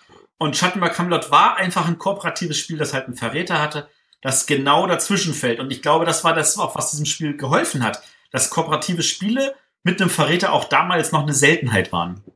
Ja, sind sie doch heute auch noch, oder? Ja. So viel gibt's da ja auch nicht von. Aber Seltenheit oder wirklich einzig? Ich weiß es ehrlich gesagt nicht. Ich möchte jetzt nichts Falsches sagen. Ich denke, es war tatsächlich gefühlt einzig, aber ich mag mich täuschen. Aber das wissen unsere Hörer wahrscheinlich besser. Also von daher, unsere Hörer, wenn ihr das äh, besser beantworten könnt, dann schreibt es in die Kommentare. Wir würden das auch gerne nochmal hören. Vor allem vielleicht der liebe Christian Hildenbrand, der weiß das bestimmt. Das ist ähm, aber nicht, wenn das 2023 erst die Antwort kommt. oh, der hat mir neulich geschrieben zu unserer letzten Sendung, äh, wo es, wo er nochmal nachhakte und hieß, fragte, wie hießen denn die beiden äh, Spiele, die ich zu Trans äh, äh, Amerika erwähnt hatte. Und dann hatte er kurz erwähnt, auf welchem Spiel das Spiel basierte, und dann musste ich ihn verbessern. Ich hoffe, Christian verzeiht mir das, wenn ich das jetzt erwähnt habe. Aber er, er, wir wussten beide, was er meint. Er hatte sich nur verschrieben. Sowas passiert. Uh, Iron Horse, Iron Road, das kann man auch verwechseln. Es gibt einfach zu viele Spiele mit Iron im Namen. Anscheinend. Also von da aus gesehen, er ist nicht so weit entfernt. Er wird diese Sendung bestimmt dieses Jahr hören. Hat ja auch gerade angefangen. so, es gab noch einen Sonderpreis. Komplexes Spiel. Da kann ich mir tatsächlich auch wieder was drunter vorstellen. Also einfach Jawohl. ein Spiel, was überhalb der, der damaligen roten Kategorie oder der einzigen Kategorie lag. Wäre auch heute Überkenner. Nämlich das Spiel, was äh, so ein bisschen oder was Worker Placement auf den Plan gebracht hat. Genau. Oder diesen, oh Gott, Arbeitereinsatzmechanismus. Jetzt hast du auch den Sebastian glücklich gemacht. Ähm, nämlich das Spiel Kailus oder wie Matthias zu, pflegen, äh, zu sagen pflegt, äh, Kailu. Kailu, genau. Ist ja französisch. Ist auch von einem französischen Verlag. Ähm, genau. Da, da, für alle Hörer, die sagen, oh, darüber möchte ich mehr hören, würde ich einfach sagen, hört in unsere Folge rein zum Thema Worker Placement. Ähm, wie gesagt, war ein absolutes Highlight damals und äh, hat den Uwe Rosenberg dazu bewogen, dann Agricola zu machen. Ähm, und allein dafür ist dieses Spiel einfach ein Highlight auch heute noch. Also ich würde es auf jeden Fall in der Hall of Fame packen. Und da sind wir dann eigentlich auch schon gleich beim Deutschen Spielepreis, weil den hat nämlich Kai Lü gewonnen. Vor Turn und Taxis. Ver verständlicherweise. Ja.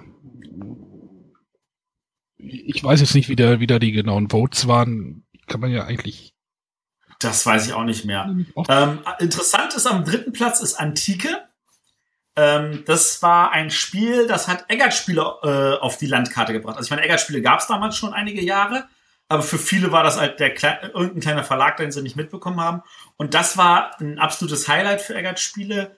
Damals noch von McGertz. Inzwischen sind ja die McGertz-Spiele bei PD Verlag ähm, und nicht mehr bei Eggert. Aber das war wirklich ein cooles Spiel. Vor allem, weil es am besten funktioniert hat mit sechs Spielern in meinen Augen und da wirklich einiges entsprechend zu sehen war.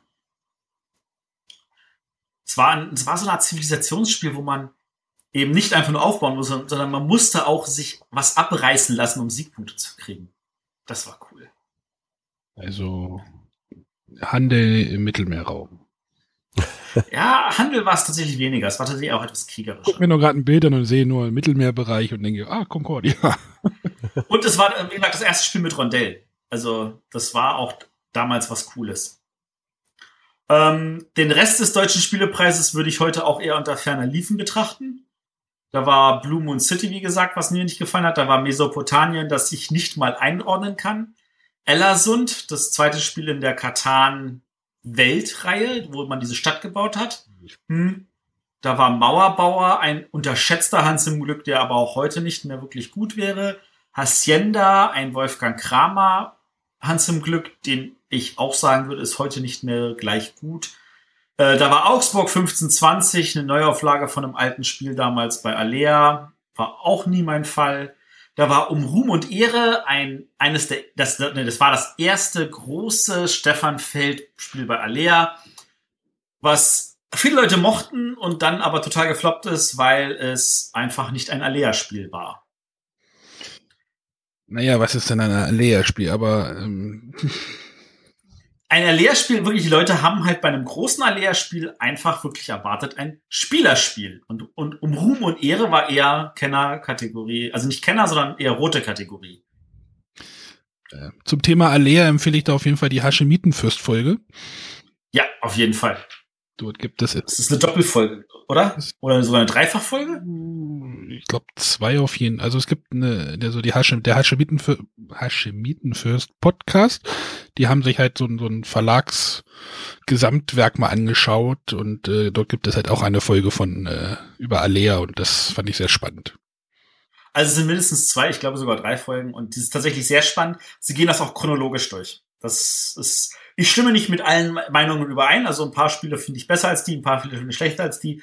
Aber das ist ja, das ist natürlich normal. Ähm, aber auf jeden Fall ein Hörtipp für alle, mal beim Hashemiten First reinzuhören. Genau. Äh, was ich im Deutschen Spielepreis definitiv vermisse, was dann die Fairplay aber aufgegriffen hat. Ähm, erster Platz bei der Fairplay, ausgerechnet Buxtehude. Dieser Name, sorry. Das ist ein, eigentlich ein relativ einfaches Kartenspiel. Anna, hast du es mal gespielt? Äh, ich wollte es eigentlich, eigentlich immer, ich weiß gar nicht warum. Spiel das mal, es wird dir gefallen. Also es liegt halt äh, eine Karte aus mit Norden, Süden, Osten, Westen. Es liegt halt ein Ort aus und dann muss man selber Karten anlegen und entscheiden, ist das nördlich von dem, was da liegt, ist das östlich, westlich oder südlich davon. Das Problem ist, dass niemand mit mir solche Spiele spielt. Dir fehlen Spieler. Nee, nee, ähm, ich kenne mich da, glaube ich, ja. aus. Ah, du, also spielt auch keiner mit dir Finden sie Minden, oder? Ich würde auch zum Beispiel gerne mal diese, diese Terra und Fauna und äh, Sachen, aber ich will mich da jetzt nicht zu hoch stellen, aber. Ja, ja, ja. Also. Ich habe mal Geografie studiert. Also, äh, das hilft. Also bei Terra und Fauna hilft das noch mehr, ja. Ähm, das Matthias ausgerechnet Buxtehude? Ich hab's nicht. Aber das liegt auch bei mir daran, dass ich keine Mitspieler dafür habe. Ach, Aber ich hab's mal gespielt und ich fand's gut. Müssen wir das mal irgendwie spielen, wenn wir. Da gibt's auch äh, natürlich verschiedene Versionen von und es gab auch damals vor ein paar Jahren gab's äh, eine Sonderedition für Leute, die zum Spieletreff Willingen gegangen sind im Sauerland. Da gibt's ja jeden Herbst, so im November. Da gab es für alle Gäste ein ausgerechnet Willingen. Also es gibt auch noch, ich, ich, ich habe gerade mal irgendwie äh, geguckt, also ausgerechnet Buxtehude, ausgerechnet Uppsala, ausgerechnet Honolulu und ausgerechnet äh, Fernweh. Vielleicht kenne ich doch nicht alle. ja. Hm. Ja, ähm, wollen wir noch mal kurz einfach darauf eingehen, was der Spielejahrgang sonst so hergegeben hat? Ach, das Kinderspiel haben wir noch gar nicht erwähnt. Kinderspiel des Jahres. Kinderspiel. Kinder. Das für die Kleinen. Genau. Children's Game of the Year. Den gab es damals schon den Preis, ja? Den gab es seit 2001. Okay. Genau, das ist der schwarze Pirat. Haber hat mal wieder gewonnen, ne? Haber hat mal wieder gewonnen, ähm, nachdem 2004 und 2005 äh, Selecta gewonnen hatten. Und äh, in meinen Augen Fehlgriff. Also ich weiß nicht, wer die Kinderspieljury damals war. Äh, sie hat natürlich auch noch, statt, hätten auch stattdessen Piratissimo von Selecta nehmen können, also ein Piratenspiel, aber sie haben sich für ein Piratenspiel entschieden. Und äh, das ging halt darum, dass äh, die Spieler mit Piratenschiffen so Gold an verschiedenen Buchten einsammeln müssen und irgendwie in ihr äh, Schatzlager bringen müssen. Und es gab halt schwarzen Pirat, der auch noch rumfuhr. Und bewegt hat man die Schiffe mit einem Blasebalg. Ähm, das war wahrscheinlich damals was Neues, das kann ich jetzt nicht einschätzen. Äh, inzwischen gibt es ja schon ein, zwei weitere Spiele, die das haben. Und in meinen Augen hat das überhaupt nicht funktioniert. Ähm, wir haben das auch mit unserem Sohn gespielt. Der Große, der war damals fünf und der hatte auch Schwierigkeiten, den Blasebalg so zu bedienen. Also du musstest halt, du durftest halt nicht dahin blasen, wo du eigentlich wolltest, nämlich auf dieses Segel, weil damit hat er sich eigentlich höchstens gedreht, sondern du musstest unten an den Schiffsrumpf und da musstest du ran und du durftest ihn nicht berühren und du durftest nicht zu kräftig machen, weil ansonsten umgefallen ist und all solche Sachen und das war gefühlt so. Dann war natürlich auch produktionstechnisch war es schwierig, dass die wirklich platt waren, die Platten. Dann hat da äh, an den Puzzleteilen ein bisschen hochgestanden, dann ist natürlich darüber alles gestolpert. Das war nicht schön.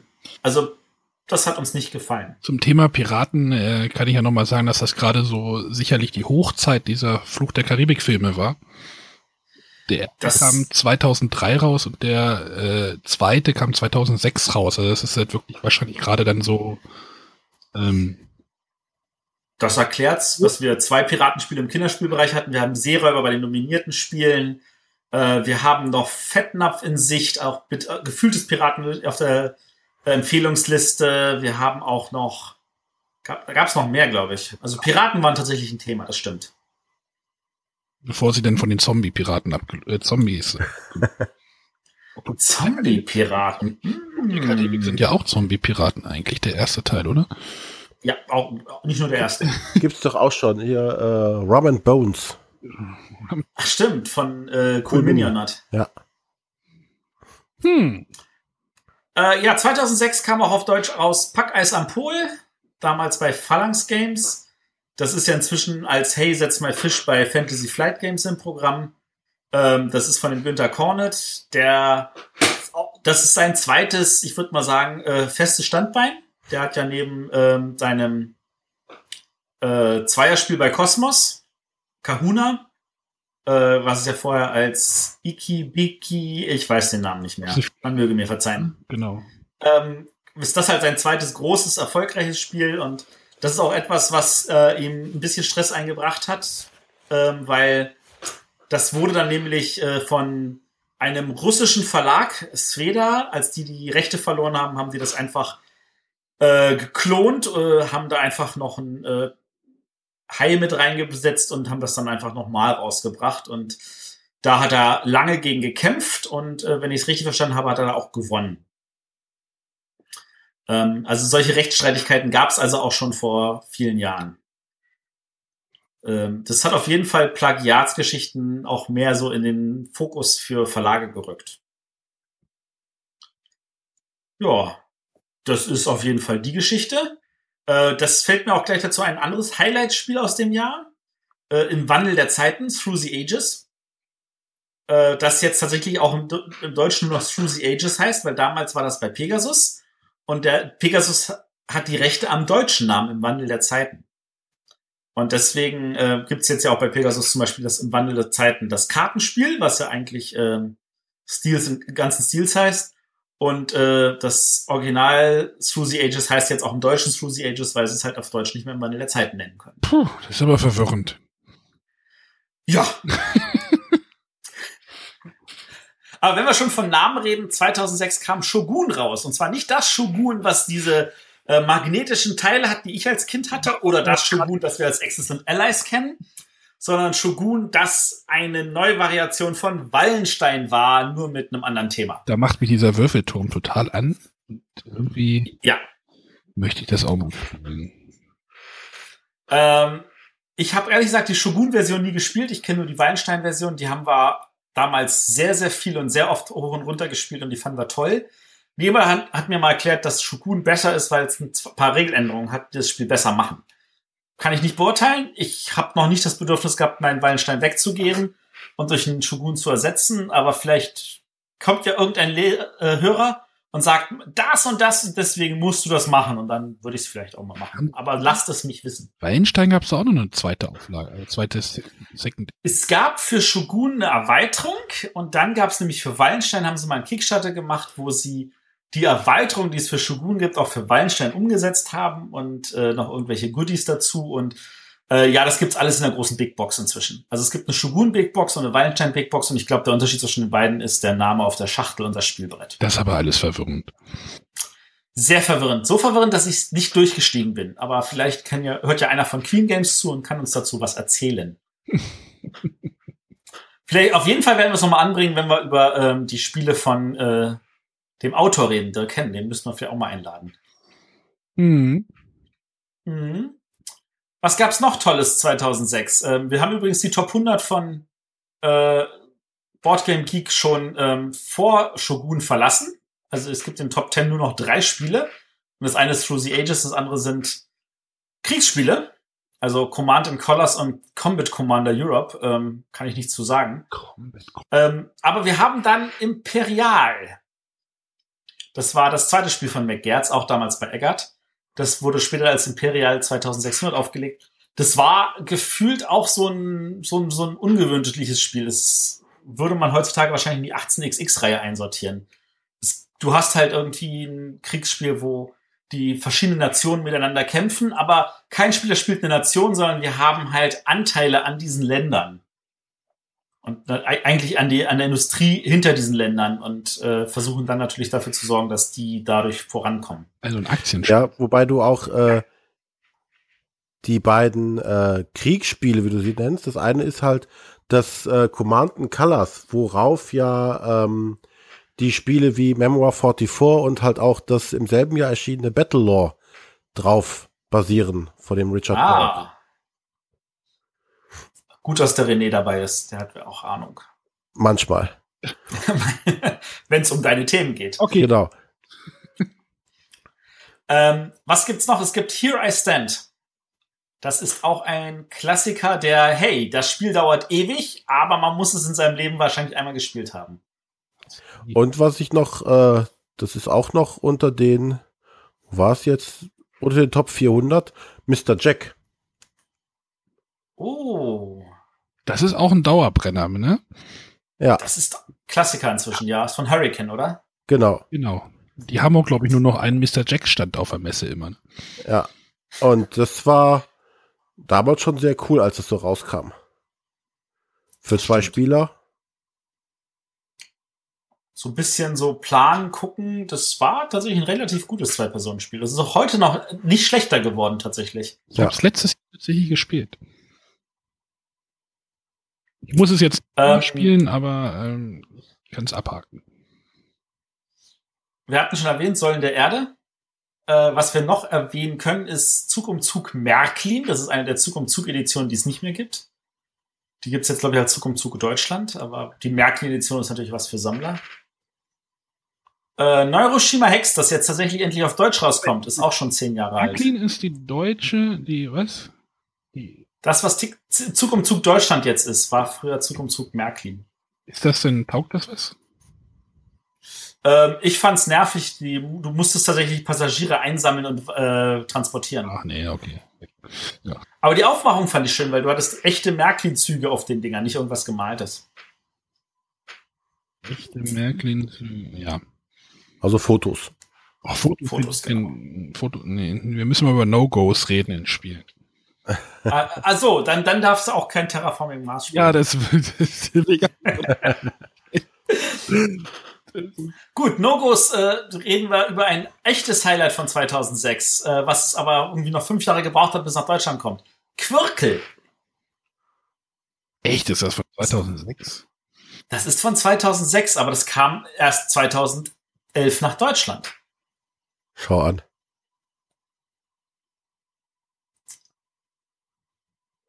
Das ist schon. Dann, was 2006 rauskam, war Factory Fun. Das gab es seit letztes Jahr ein Kickstarter für Factory Funner, eine neue Auflage. Ist also auch schon alt.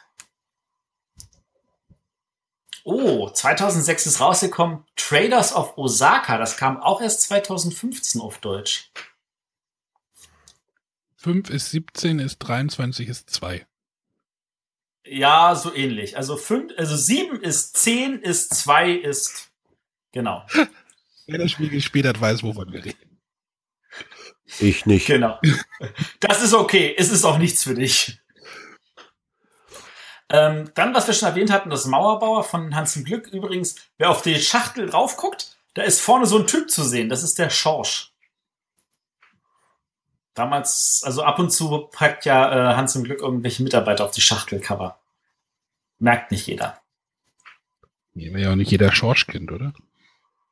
Das stimmt. Aber es gibt schöne Bilder von Schorsch und da könnte man ja vielleicht, falls jemand sieht, falls jemand die Schachtel der, äh, vor der Nase hat, kann er das vergleichen. Gut. So, ich glaube, wir haben tatsächlich die Highlights schon. Also 2006 ist nicht wirklich das Ultra-Hochjahr, aber es war auch nicht so schlecht, wie ich finde, wie 2005. Stimmt, letztes Jahr hast du ziemlich abgeschimpft. Ziemlich ja, abgerannt. Da haben viele Leute gesagt, wie kannst du nur? Und von 2005 ist Twilight Struggle und so. Und ich dachte mir so, ja, das mag sein, dass es da auch gute Spiele gab, aber das ist deutlich weniger gewesen. Dann hoffen wir, dass wir nächstes Jahr mehr Glück haben. Mit 2007. Da bin ich jetzt einfach mal optimistisch. Äußerst optimistisch. Gut. Haben wir sonst noch irgendwas Spezielles aus dem Jahr 2006? Ich glaube, wir haben es durch. Alles schweigt. Ich glaube, wir haben es damit ja. dann. Das war doch einfach. Das war einfach, ja. Ja. Ja, dann äh, hören wir uns nächste Woche wieder. Mit. Genau. Haben wir, wissen wir schon, was wir machen wollen? Nächste Woche ist, wenn ich mich nicht irre, und wir wissen alle, ich irre mich nie, eine Sondersendung geplant mit dem Manu. Ja. Hm. Die sollten genau. nächste Woche, ja, die sollten nächste Woche kommen. Die soll nächste Woche kommen. Ähm, da, wir haben uns den Manu eingeladen. Wir sind schon öfter beim Manu eingeladen gewesen, aber diesmal haben wir den Manu zu uns eingeladen und wir reden über ein Spiel, das Manu durchgespielt hat. Und eins, das wir drei wahrscheinlich alle nie spielen würden. Äh, also wir wollten, aber wir wollen wahrscheinlich nicht mehr und wir werden vermutlich auch nie mehr. Und äh, der Manu hat's halt durchgespielt und man holt sich halt das Wissen von außen ran und dann ist der Manu an der Stelle unsere zusätzliche Kraft, der mit uns redet über Seafall. Uh. Also alle unsere Hörer, die sagen, ah, wir erfahren was zu Seafall, einfach nächste Woche wieder zuhören. Äh, und was in zwei Wochen ist, das lassen wir jetzt erstmal noch lieber offen, weil der Gast hat noch nicht final zugesagt. Aber irgendwas gut zusammenstricken. Genau, im Notfall haben wir zwei, drei Sachen, die wir alternativ machen können. Okay, dann bedanken wir uns an der Stelle fürs Zuhören. Mhm. Genau. Bedanken uns auch nochmal explizit bei allen Patreonen. Und wer uns auch unterstützen möchte über Patreon, der kann wohin gehen, Arne? Äh, Patreon.com-Bretterwisser. Dort könnt ihr uns für einen kleinen monatlichen Beitrag unterstützen um zum Beispiel Reisen zu ermöglichen oder unser technisches Equipment aufzumöbeln. Oder vielleicht irgendwann mal den René so weit bringen, dass er Zeit und Arbeit findet, äh, die Webseite nochmal weiter auf Vordermann zu bringen. okay, dann nicht. Pfeift schon aus dem letzten Loch, merkst du es nicht. Ja. Gut, äh, dann freuen wir uns, dass ihr bis zum Ende durchgehalten habt und äh, freuen uns auch, wenn ihr, wenn ihr nächste Woche erschaltet. Durchhalten. okay. Alles klar. Tschüss. Tschüssi. Tschüss.